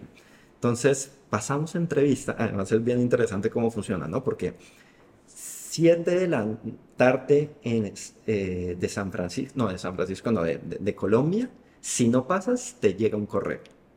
Si pasas a las 9, te llaman. Hostia. Pero entonces a las 7 tú estás pegado al ordenador dándole refresh, Claro, rogando, horas. rogando que no llegue el correo. Claro. Winter 20 nos llega el correo. Shit. Puta. Vamos, lo leemos, no pasamos, pero el feedback fue muy bueno. Nos dicen, nos encanta la idea, le vemos muy buen potencial, el equipo nos gusta mucho, lo que no nos gusta es, no vemos que en Latinoamérica haya esta cultura de inversión, esta cultura financiera, para que ustedes puedan desarrollar la empresa como la quieren desarrollar. Pero entonces, muchachos, lancen, traccionen y vuelven y se presenten. Entonces fue tenaz porque nosotros ya como que veníamos muy cansados, Claro. queríamos saber si sí o si no, y estos manes como que nos dejaron como en el punto medio, entonces dijimos, ya está, una más. Levantemos dinero para seis meses más, ahí pues, Claro. ya veníamos en un punto donde sí o sí el producto tenía que salir, vamos a agarrar algo de tracción, lo que sea, y ya con esa tracción nos presentamos y ya lo que nos digan. Entonces hicimos eso otra vez, otro préstamo, otro dinero larguísimo de todo. Con eso tuvimos esos meses más de vida, pero por fin lanzamos. Y entonces nos devolvemos a la historia de el iceberg. Muchas veces cuando tú ves el éxito de las empresas allá afuera, es muy difícil entender qué es lo que hay detrás. Entonces la gente que no sabe dice que es suerte, de pronto dice que es el momento y de pronto sí, pero es la reunión de muchas cosas. En nuestro caso, ¿qué pasó? Que duramos dos años y diez meses sin tener el producto, donde Esteban y yo, ya ahí se había ido Jorge, que era otro cofundador, otro que había llegado en algún minuto, Nicolás, se habían ido, habíamos perdido dos cofundadores, Luis había llegado a ser cofundador, pero entonces Luis, mientras avanzaba con la tecnología, pues Esteban y yo teníamos que trabajar. Entonces empezamos a hacer de todo lo que se nos ocurría sin tener producto, que era durísimo.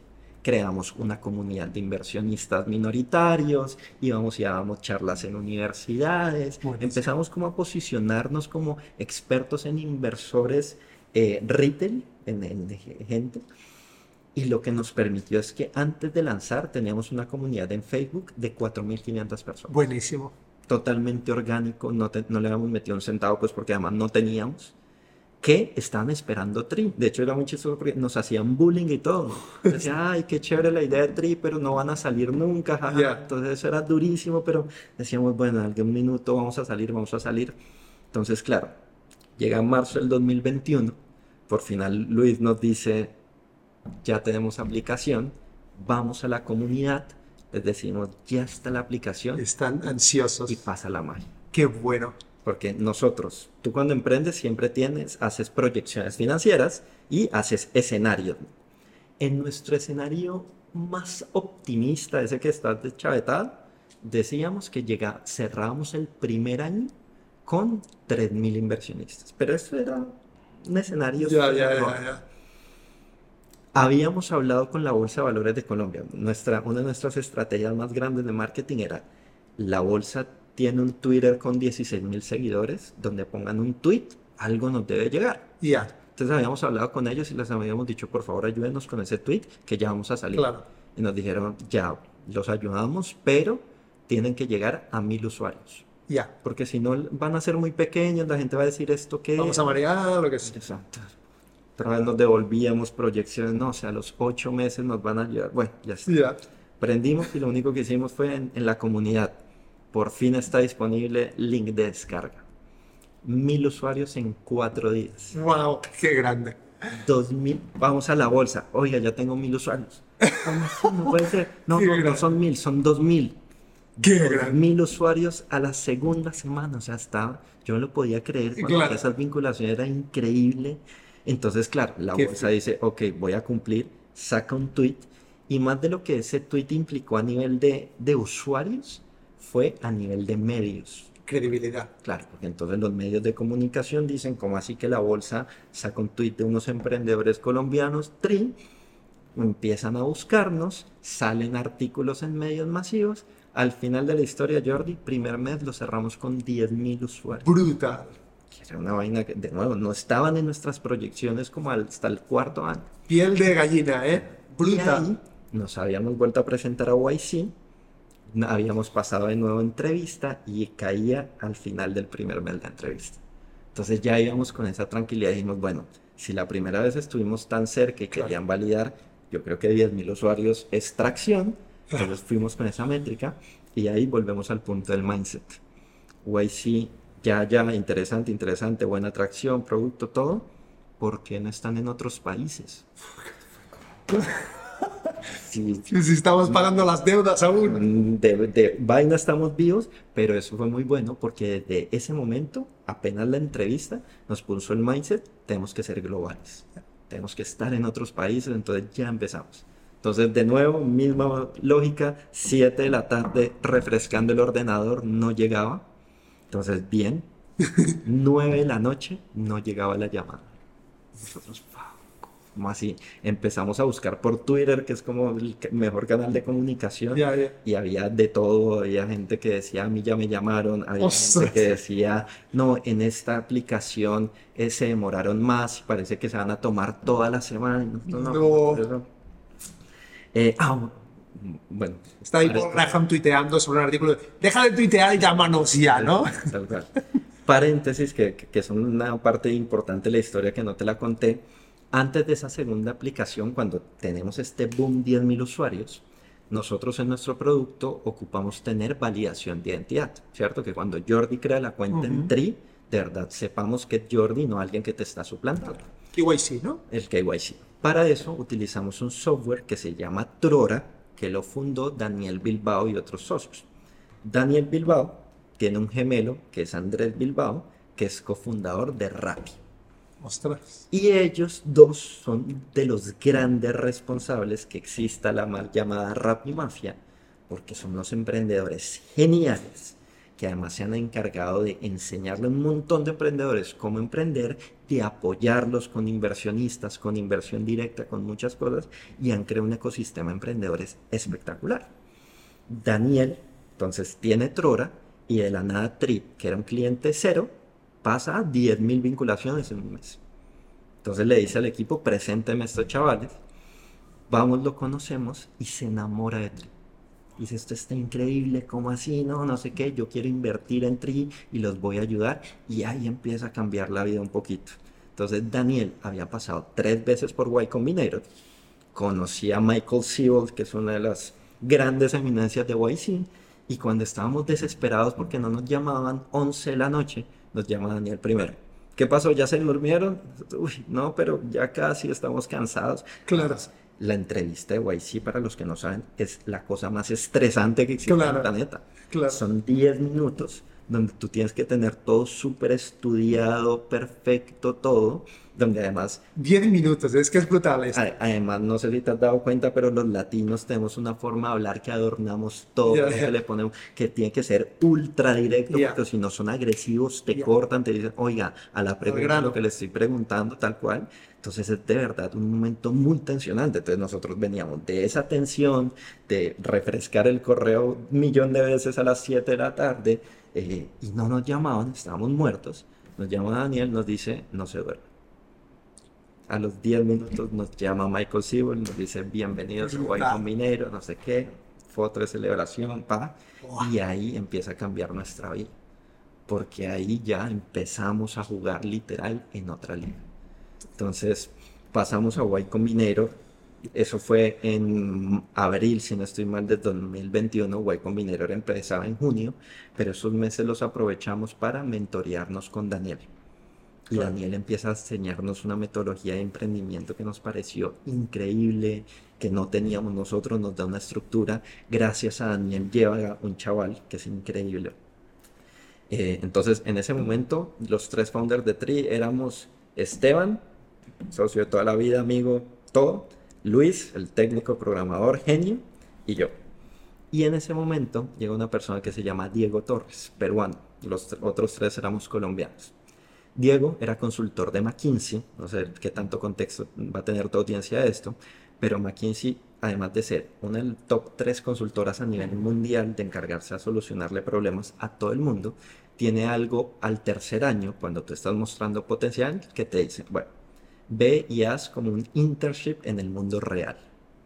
Si vuelves, te pagamos el MBA en la universidad que quieras, pero tienes que volver y quedarte con nosotros, obviamente. O si te quieres quedar en el mundo real, pues quédate allá. Diego era uno de los consultores más impresionantes de su generación y todas las startups se lo estaban peleando. Rappi, Trora, Platzi, todo el mundo lo quería tener.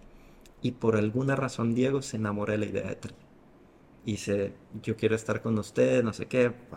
Entonces eso para nosotros también fue, de nuevo, cuando tú emprendes hay tanta incertidumbre que cualquier señal de que estás haciendo algo bien, eso para ti es todo. Entonces ese signaling de Diego de decir, no, yo quiero estar en Tri fue impresionante para nosotros. Entra a trabajar en Tri y empieza a hacer también cosas impresionantes. Pero teníamos un año de él. Al año, el sueño más personal, porque evidentemente todas estas universidades Ivy League de Estados Unidos pues son un sueño a nivel profesional lo que te aporta, pero además a nivel personal, aspiracional de Diego, Stanford era el cielo. Como es genio, pasa a Stanford con un porcentaje de beca alto además de todo, ¿ah? entonces al año él podía o irse a Stanford o quedarse en Tri. sin presión en Tri venía haciendo cosas increíbles y pues lo único que humildemente en ese momento le pudimos ofrecer fue decirle Diego, para nosotros además en el corazón él es founder porque cuando entró Diego éramos cinco personas, eres un fundador más, quédate como, como cofundador, te, te damos un paquete de acciones muy interesante, todo va, quédate. Y al final lo convencimos, se quedó él, entonces somos, somos los cuatro cofundadores, pero entonces ya está, entramos a Y Combinator, aprendemos un... Perdón, hay mucha gente que dice que montar una startup es mucho más importante que hacer un MBA o algo así. De acuerdo, que... de acuerdo. Y, y ahora le hallo todo el sentido, de hecho, historia real. Y si va bien, y si va bien, quizás luego con un exit se va a hacer y se lo paga el mismo. Sí, sí, sí. Entonces... Historia real. Yo, antes de lanzar Tri, o sea, de que por fin saliéramos, pues de nuevo, estás desesperado viendo cómo le aporto más valor. Me sentía el techo, entonces, ¿cómo puedo aprender más? Entonces me había inscrito a un máster en marketing. Que como mi perfil era tan financiero, en la universidad yo había visto cosas de marketing, pero no era experto, entonces me había inscrito, había pasado. Le pregunto a Daniel, Daniel, ¿tú qué crees? Él me dice, nada que ver, no lo necesitas. ¿Por qué? Porque al final tu startup te lo va a pedir ya, no en dos años, que es lo que se demora el máster. Y tú lo vas a estar aprendiendo en la práctica. Entonces, es, es, un poco por eso, ¿cierto? Porque realmente emprender ya es toda la experiencia de lo que vas a aprender después con teoría.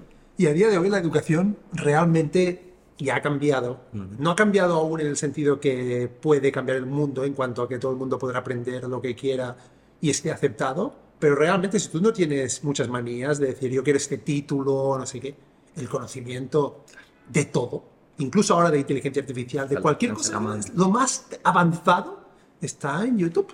De acuerdo. No necesito, está bien, es brutal. Yo vivía, de hecho, a 20 minutos de Stanford cuando vivía en Palo Alto. Iba ahí a hacer footing. Solo pasar por ahí y decías, voy, yo soy un poco más inteligente, exacto. Pero en realidad, a día de hoy, aunque les cueste, quizás las top top se salvan un poco, pero la mayoría de conocimientos que puedes aprender en una universidad eh, normal por un MBA o un máster o así, eh, incluso una carrera, pide que tú tengas las ganas de aprenderlo, las ganas de ponerlo en práctica, porque estos profesores hacen los vídeos, los expertos más grandes de cuelgan vídeos de online, entonces ha cambiado, ha cambiado, o sea que se quedó y, y, y, ya está, y vaya, seguro que acaba viendo algún día con, con si hacéis un éxito y os no, de acuerdo, de acuerdo. Entonces, entonces nada, al final pasó eso entramos a Y Combinator y aprendemos un montón porque lo que tú dices era todo aplicado ya. Clase de marketing digital, ve y la aplicas ya y ves cómo creció el funnel, cómo mejoró, muchas cosas. Increíble. Entonces, eso sí fueron tres meses de mucho trabajo, pero... Y Combinator los pide mudaros ahí tres meses, ¿verdad? Eh, sí, pero como eso era post pandemia, no nos pide.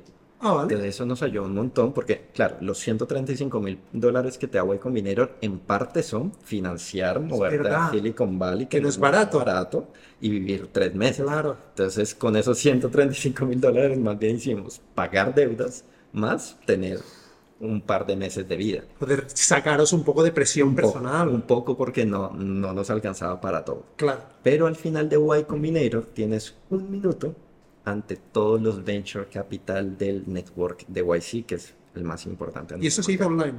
Y eso sí, sigue online. Wow. Entonces, un minuto literal. El último mes de YC es preparar ese minuto, lo más importante todo. eh, lo presentaba. Ah, bueno, otra cosa que pasa por ser YC, claro, las, los venture capital que empiezan a ver, empiezan a escribirte a tratar de anticiparse a ese demo day para tratar de conseguir un mejor deal, ¿Ah, una sí? mejor evaluación. De hecho, YC de las primeras cosas que te dice es no hable con nadie hasta que sea el demo day. Lo que pasa es que eso aplica en la gran mayoría de los casos. Nosotros teníamos la ventaja que éramos mentoreados por Daniel. Claro. Daniel empezó a hacer algo que me pareció genial y fue crear FOMO entre los venture capital. Wow. Entonces nosotros teníamos una sesión de checkpoint semanal, además domingo 8 de la mañana, divino horario con Daniel, que no podíamos ni irnos de fiesta. Eh, y a veces invitaba gente, amigos del de Venture Capital. Les decía, mire, como amigo, no como inversionista, pero ven y conoce a estos manes que están haciendo las cosas bien. Qué caña. Entraban, entonces claro, eso empieza a generar FOMO, FOMO, FOMO. Y los VCs son víctimas del FOMO como nadie, ¿no? Impresionante. FOMO, para los que no saben, es el fear of missing out, ¿no? Esa- ese miedo a que alguien está haciendo algo y tú también lo quieres, Tal el, tal el cual. Instagram de los VCs. Además, Daniel invierte en nosotros, convence a un Claro. montón de founders que inviertan en Tri. Entonces, Freddy Vega, los de Platzi, está- son investor de Tri. Hay una startup increíble que no sé si has escuchado, On Top, que también es latinoamericana. Es como un deal para, Vale. para pagos internacionales. Ah, para vale, vale, internacional. Eh, Latam, empresa YC20 o, o algo así. Vale. Increíble. Entonces, como que muchos empiezan a invertir en, en, en Tri. Entonces empieza a generarse ese FOMO y de la nada, sin tener, pues eh, YC te da como un piso de evaluación, pero de la nada empiezan a llegarnos ofertas. Y entonces, imagínate yo, Claro. yo después de pasar de no tener un centavo, de ver esa cuenta de nosotros que daba miedo, a que te empiezan a llegar esas primeras ofertas, a ti te da de todo, te da ansiedad, yo quería aceptarlas todas, Claro. y Daniel, esperen, esperen, esperen. Increíble. Ofertas, imagina, además de una serie esa de más de un millón o de, cosas de- así. de semillas, sí, o sea, en ese momento YC nos decía... Ah, no, porque ellos... Eh, eh, Era, era ronda semilla. En ese Claro. momento YC nos decía, mire, más o menos eh, recientemente eh, las rondas que se están cerrando son entre 500 mil a un millón. Ya. Y yo me acuerdo que antes del demo day llega alguien y nos dice un millón a una evaluación de 10 millones de dólares. Para mí era todo. Claro. Y Daniel nos dice, dígale que no. Y era como, Ya. bueno, está bien. Le creí. Demo Day nos va bastante bien. Éramos una de las top empresas del batch, pues porque por toda esta historia que te conté, de verdad, teníamos una atracción muy sólida, entonces éramos una de las mejores empresas. Salimos del Demo Day con 40 correos de Venture Capital que querían conocernos, eh, con unas primeras ofertas ya muy. Empezamos a levantar eh, dinero en el SIT a una evaluación de 20 millones de dólares, que era algo increíble. Eh, y, en- y gracias a ese FOMO, entonces aceptamos los primeros cheques a 20. Después dijimos, ¿qué pasa si le subimos a 25? Funcionó, 30, funcionó. Al final terminamos levantando 4.5 millones de dólares a una evaluación de 40 millones, cuando el cheque promedio en YC era de un millón de dólares. Brutal. Como increíble. Ya con esa plata salimos de deudas primero Claro. y ya tuvimos dinero para hacer cosas interesantes, contratar equipo, hacer cosas mejor y ahí es donde empieza el crecimiento exponencial. Entonces todo esto para decirte, Jordi, que hoy en día tenemos operación en tres países. Hay algo que se viene trabajando hace mucho tiempo y es que la bolsa de valores de Colombia, de Perú y de Chile se van a fusionar en una. Entonces va a quedar una bolsa regional un poco. Sí, ¿eh? Ostras, esto no lo sabía, es brutal. Esto se viene trabajando hace 10 años, pero parece que por fin este año se avanzó y están muy cerca. Colombia, Chile Y Perú.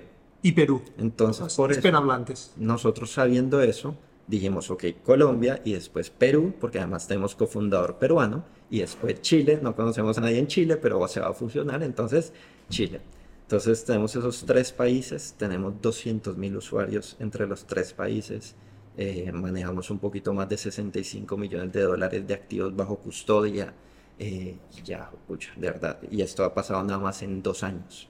Entonces, ver ese crecimiento de verdad ha sido un sueño cumplido, pero el Bien. tema es que cada vez la vara está más alta y entonces Ya. quieres hacer más cosas y quieres lograr más. Entonces, en eso es lo que estamos, pero, pero ha sido la verdad un camino increíble que hemos disfrutado mucho. Brutal, me vaya, me, he puesto, me ha puesto la, la piel de gallina del momento de este YC No. y de lo que habéis luchado, que claro, cuando luchas tanto, tanto, tanto, tanto y sufres tanto, tanto, tanto, debes, sal- tan increíble, gratificante ver el reconocimiento, porque al final lo que hablábamos antes, el dinero es un montón de papel o números en un banco. La cuestión es que una serie de gente dice, creemos en vosotros, creemos en lo que queréis hacer y hacen una firma muy real de compromiso para que tiréis adelante esta misión. Y, Jordi, y un paso más allá, porque claro, eso es increíble, pero en el momento en el que ves que de verdad ese propósito de tu empresa se está cumpliendo allá afuera, que a mí me encanta, a mí me escriben los usuarios, gracias porque gracias a Tri yo quería invertir hace toda mi vida y nunca había podido y gracias a usted lo puedo lograr. Eh, por ejemplo, tenemos una historia real que me encanta.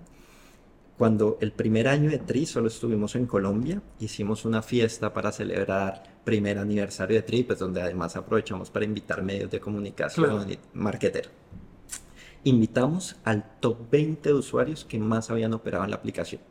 No los conocíamos, pero los invitamos, no sé qué. Llegó de primero un señor que a mí me, pareció muy curioso porque la fiesta empezaba como a las 7 de la tarde, algo así. Él había llegado a 6 y media, donde ni siquiera lo teníamos todo listo. Se sentó, no saludó a nadie, nada, se hizo un ladito. Y yo, mm, quién sabe quién será, pero bueno, yo allá corriendo, organizando todo. Después, a las horas, van y me lo presentan. Era el usuario número uno de ese año y hoy lo conozco. Era un vendedor ambulante que en pandemia se había quedado sin trabajo, había pasado muchas dificultades, desesperado, gracias a Internet, lo que hablabas ahora tú, que gracias a YouTube uno puede aprender de todo, empezó a ver cómo ganar dinero pues en una realidad virtual, porque no tenía cómo. No sé cómo llegó a que en la bolsa podía ganar dinero, empezó a estudiar en YouTube y cuando salió Tri, pues tenía la herramienta para invertir y llevaba un año viviendo de trading. Por eso era el usuario de más operaciones. Porque una persona que su actividad económica principal por pandemia había quedado construida, gracias a nosotros le había podido dar sustento a su familia. Una. Brutal. Ese tipo de cosas son las que dices. Increíble. Justifican todo lo que pase. Entonces ya. Imagina esto a gran escala ahora. Claro. Eso es lo que tenemos que llegar a lograr y por eso es que te decía que la vara cada vez es más alta porque necesitamos ahora millones de historias así. Antes de nosotros llegar, en, entre los tres países aproximado, porque además no hay datos oficiales, solo había un millón de personas que invertían en la bolsa. Entre los tres países. Eso es gravísimo, Jordi. en Estados Unidos el 40% de la gente invierte en la bolsa, por eso es tan buena. En Latinoamérica ni siquiera el 1% invertido. Llegamos nosotros y le hemos puesto 200 mil inversionistas más en los mercados, 20% más. Entonces, por primera vez empiezas a ver como que la curva empieza a empinarse, como que empieza a haber otra optimismo, otra expectativa. Y en eso estamos, estamos en la misión de democratizar el mercado, que no importa si tú has estudiado mucho, poco, si tú tienes mucho, poco dinero, sepas que en la bolsa puedes construir riqueza, puedes invertir, puedes ser dueño de las empresas más grandes del planeta y eso es lo que venimos haciendo me parece una historia increíble. Lo que más me encanta es lo que queda, de hecho. Eh, porque, como dices, tenéis ahí un recorrido aún increíble y más si están pasando estas cosas que se están unificando bolsas, que seguro que además no solo quedarán estos tres países, mm. seguro que se irán uniendo y en un momento dado puede haber una bolsa latinoamericana que tendría todo el sentido del mundo, ¿no? De acuerdo. Y, esto os beneficia en el sentido que coge más adopción e incluso, de hecho, vosotros mismos contribuís a esta visión. Y, se empieza a volver más cultural y nos volvemos a la pregunta de la cultura. ¿Por qué la gente tiene esta mentalidad con el dinero? Porque culturalmente es lo que te han enseñado. ¿Por qué tan poquita gente invierte en la bolsa? Porque es que culturalmente no es aceptado. O sea, nadie invierte en la bolsa porque no podía. No podía llegar a eso. Tú vas a Estados Unidos y ves niños de 15 años que hablan de, invertir, de, de que tienen inversiones ves, por ejemplo, que en cumpleaños les regalan acciones. Entonces, ponte a pensar eso. Yo decía, para, para tu hija, imagínate, durante toda mi infancia a mí me regalaron un montón de pendejadas que terminaron en la basura. ¿Qué tal si alguien me hubiera dicho, te regalo acciones? ¿Cuál es tu cuenta? Ahí y yo voy creciendo, me olvido de eso y cuando llego a los 18 años tengo un portafolio de inversión que me han construido todos estos regalos. Yo quería hacer una, una crypto wallet para la niña que vaya ahí algo, algo así, algo así. Entonces eso es lo que tiene que pasar. Entonces a medida que vaya pasando eso, que más gente vaya llegando, van a empezar a interesarse más por educarse, entonces va a empezar a haber mayor educación financiera y va a empezar a ser más culturalmente aceptados de que puedes salir adelante, que puedes invertir.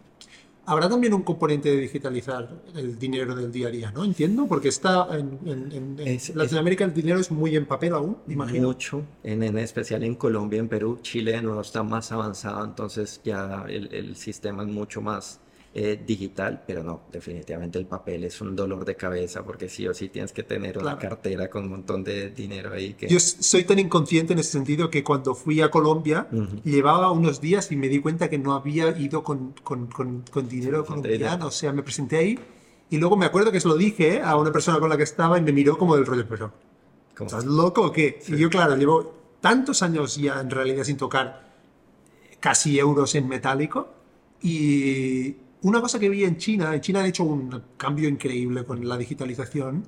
Yo creo que el, que, el, que el gobierno lo ha impulsado muchísimo y vi que habían hecho una estrategia, ahora no, sé no me acuerdo si era, bueno, una de estas las dos grandes que hay en China de, de monedero virtual, que hay una tradición cultural del, del, del regalo de fin de año, me parece que es chino, que es en un sobre rojo poner algo de dinero y se hace como un regalo así y tal. Y lo que hizo, una, me parece que era Alipay, ¿no? una estrategia muy buena que era digitalizar esta experiencia. Y, entonces hicieron como un sobre rojo virtual y tal. No sé si hay ahí alguna tradición, esta como dices, de, de una tradición colombiana que sea algo de regalar algo en dinero que la puedes digitalizar de tal manera que la gente quiera hacer el salto, ¿no? Esa es una buena idea, pero, pero al final todo eso es lo que queremos hacer, pero para eso tiene que llegar a ser culturalmente aceptado y que la gente sepa que lo puede hacer por acá. Nos falta todavía, pero de nuevo, estamos dando los, los primeros pasos. Y, y mira que ahí me devuelvo a tu primera pregunta de cómo está Latinoamérica, cómo está Colombia, porque es que lo que tú decías, ustedes muchas veces en Europa por el montón de ventajas que tienen normalizan cosas que nosotros allá no tenemos. Claro. Por ejemplo, esto que hablabas, Starlink yo lo compraría a ojos cerrados en Latinoamérica porque es que el internet es muy malo. Claro. Entonces, en gran parte de la región tú no tienes internet, incluso en Chile, que es más avanzado. Yo ahorita me hice un viaje por todo el sur de Chile y era un dolor de cabeza porque no tenía siempre internet. Mientras que, por ejemplo, llevo 15 días en España, llevo recorrido 1500 kilómetros con internet perfecto trabajando, pero es que eso no pasa allá. Entonces, de nuevo, ahí es donde hay un montón de oportunidades allá y si hay algún emprendedor que quiera hacer cosas chéveres, increíbles, lo va a lograr. No existe Starlink aún en Latinoamérica. Aún no. No, ¿eh? Aún. Pero bueno, esto será un... Seguro. Porque los satélites están... Momento emocionante hace pocas semanas con mi mujer, aquí estábamos aquí fuera, y vi pasar a la, a la línea de satélites No. por primera vez, te lo juro. Increíble. De casualidad absoluta, Increíble. a veces es así por la noche, hacemos una copa de vino y miramos las estrellas, Ajá. y de casualidad absoluta, digo, es Starlink. Ah, sí. Y vi pasar la línea y primero no nos lo creíamos y le hice incluso el vídeo y tal. Y sí, sí, entonces esto está pasando Claro. y yo creo que es un tema de una cuestión de tiempo porque seguro que incluso a nivel de una cobertura inicial y habría porque los satélites al final están dando la vuelta al mundo. Quizá la están dando de una manera concreta, pero vaya, es un, un momento, será un, un cambio increíble, ¿no? Y, y de nuevo, un cambio para transformar la realidad de cuántas familias. Porque entonces en esto que yo te decía de si yo fuera presidente, tecnología para todo el mundo, todo. Pero claro, entonces va la gente y me dice, no, pero primero tiene que comprarles un ordenador, está bien, pero pues se compra. Pero segundo es que no hay internet. Entonces, Claro. ¿cómo haces? Entonces, ese tipo de cosas son las que de verdad transforman realidades. Si yo cuando la gente habla de Elon Musk, para mí es una de las cosas que, la ge- que aún está infravalorada. Starlink va a ser una de las tecnologías más disruptivas en cuanto a democratización de la tecnología de acceso al conocimiento que se han inventado nunca y la gente aún no habla o no es consciente de que esto viene y de que esto está pasando. Porque en la ciudad, por ejemplo, lo que dices tú, en Europa no lo necesitamos. O sea, Bueno, es una antena que vale, pues si aquí yo tengo internet en el móvil, pero de pronto lo que dices tú en una ciudad secundaria de Colombia, empiezas a poner antenas Sí. eh, y de pronto tienes internet de alta velocidad sin, eh, sin- no sé si qué pasará, si quién lo controlará a nivel de firewalls del gobierno y tal, pero vaya, eh, Pasa. Increíble. Eh, ahora que saco Elon Musk, lo hemos comentado un poco antes y me parece que tú también eres bastante seguidor de Elon, ¿no? De acuerdo. ¿Y qué te parece? ¿Qué te parece lo que podemos- comentamos un momento el x.com? Sí, sí. Eh, me has preguntado antes. ¿Cómo lo ves tú a nivel... ah, Si quieren empecemos por Elon porque me parece un tipo supremamente genial y desde muchas perspectivas, ¿sabes? Creo que lo primero es creo que es ese gran referente que te da a ti el mindset de que puedes lograr cosas impresionantes. Que no lo sé, siento que antes de Elon como que se había perdido un poco eso. Claro, teníamos Bill Gates, teníamos Steve Jobs, pero como que eran vistos como no. Lo que pasa es que ellos son genios y ya, pero creo que Elon porque, eh, claro, Elon también es genio, pero Elon ha hecho como, ha eh, estado en tantas industrias que te dice, mira, es que tú no tienes que ser únicamente genio en esto, sino que puedes hacer cualquier cosa. Entonces, como que eso te rompe un paradigma de verdad de decir, tú puedes hacer cualquier cosa. Entonces, eso me parece genial. Ya otro tema es además cómo de verdad ataca ese status quo en beneficio de tanta gente. Es algo impresionante. Y otra cosa es también cómo lo ejecuta. ¿cierto? Porque es que tú y yo podemos tener ideas geniales, pero al final la idea es del que la ejecuta. Y de hecho eso es una de las cosas que enseñan mucho en Way Combinator, porque no sé si pasa acá en España, pero en Latinoamérica cuando tú tienes una idea de negocio, como que tú te la guardas en un tesoro, como porque de pronto me la roban y... Y sí es como al contrario, cuéntesela a todo el mundo y reciba todo el feedback, porque al final la idea es del que la ejecuta. Y creo que Elon es eso. Elon no es solo genialidad, sino es ejecución con lo que eso conlleve, que claro, a veces despidos masivos de Twitter, eh, horarios, ya no hay home office, todo eso, pero... Se ha ganado una mala fama. Sí, pero, pero al final, y, lo hablamos contigo por interno, ha hecho tantas cosas geniales que da ese beneficio a la duda de decir, esto por algo el tipo lo piensa así, quiero ver qué va a salir de todo eso. Sí. Pero me parece genial. Y puede estar equivocado al final, que yo creo que la gracia es que es una persona con muchas contradicciones. Y las contradicciones existen en mucha gente y ya está, no pasa nada. No, necesitamos decir es el Dios o es el eh, diablo, digamos, ¿no? Es una persona que hace unas contribuciones increíblemente positivas y hace otras cosas que podemos estar eh, en contra, pero para mí el core y lo principal es que no tiene maldad, no está haciendo cosas, de hecho hace broma de que podría ser un maligno ¿no? de las películas, ¿no? Porque al final coches tal y cohetes y tal, o sea, al final podría ser el maligno. Pero estoy de acuerdo, yo creo que es tan, tan increíble lo, lo, que, lo, que está, lo que está, lo que ha construido y nos acerca a una, a una realidad cada vez, digamos, de ciencia ficción que yo creo que facilita y que es positivo para el futuro. Al final, por ejemplo, la gente como que ve Tesla, por ejemplo, como una empresa de coches caros, ¿no? Mm. Y en realidad lo que está haciendo Tesla es acelerar no solo a, una, eh, digamos, a una sostenibilidad energética donde los coches no necesitan poner gasolina, sino que cargan cuando haya más placas solares cada vez más barato. De hecho, en España ya hay, sobre todo cuando hace sol, una bajada del coste de la energía brutal. Eh, pero no solo esto, sino que eso hace que algún momento vamos en la dirección de que moverse, transportarse, costará casi cero. Esto tendrá un impacto no en la gente que no se puede, digamos, que se puede permitir viajar en avión, sino en la gente que no se le puede permitir, que de pronto dirás, ahora yo puedo ir no sé dónde porque me pongo en un autobús y literalmente no solo el coste de la energía es residual, sino que además va solo, que esta es otra conversación que la gente yo creo no es que, que es que el autocar ya tiene el camión y los coches ya empiezan a ir muy solos. Tiene impacto sobre la gente normal. Exacto. Y para mí, este tipo de cosas son las que, cuando la gente dice, este tío es un, no sé, mal educado, está loco, es un, no sé qué. A mí, a mí si resulta que Einstein era, no sé, malo con, no sé, con su vecina, es que me da igual, ¿no? Digo, cojo la fórmula y la aplicamos y hacemos ciencia y mejoramos el mundo. Que esa persona tenga un carácter o tome algunas decisiones eh, políticamente incorrectas o que diga cosas que son políticamente incorrectas o que a la gente le molestan, ¿sabes? Para mí como, como que lo dice otro cualquiera, no sé. que, seguro, que seguro también hace cosas así, pero pues no es Elon. Exacto, exacto, exacto. Bueno, genial, ah, Carlos. Yo creo que hemos tocado de todo y lo que queríamos tocar y, me lo he pasado bomba y la experiencia que has tenido, que habéis tenido y vaya, escuchando la experiencia Em, completa tengo muchas ganas de ver la dirección en la que vais. Eso y vaya, ojalá además, además podamos venir a, a Colombia favor. a, veros y, y muchas ganas de ver cómo evoluciona Tri y, y tú. O sea que felicidades y muchísimas gracias por venir y por estar aquí en esta conversación. No, Jordi, muchísimas gracias por el espacio, lo disfruté mucho.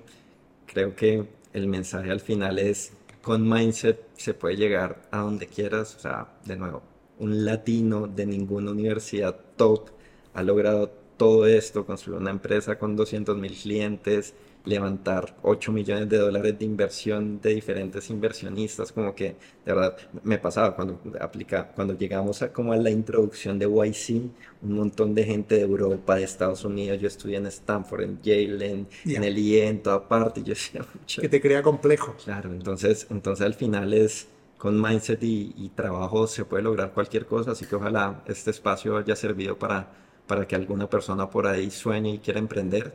Y gracias a ti por la invitación. Genial, un placer.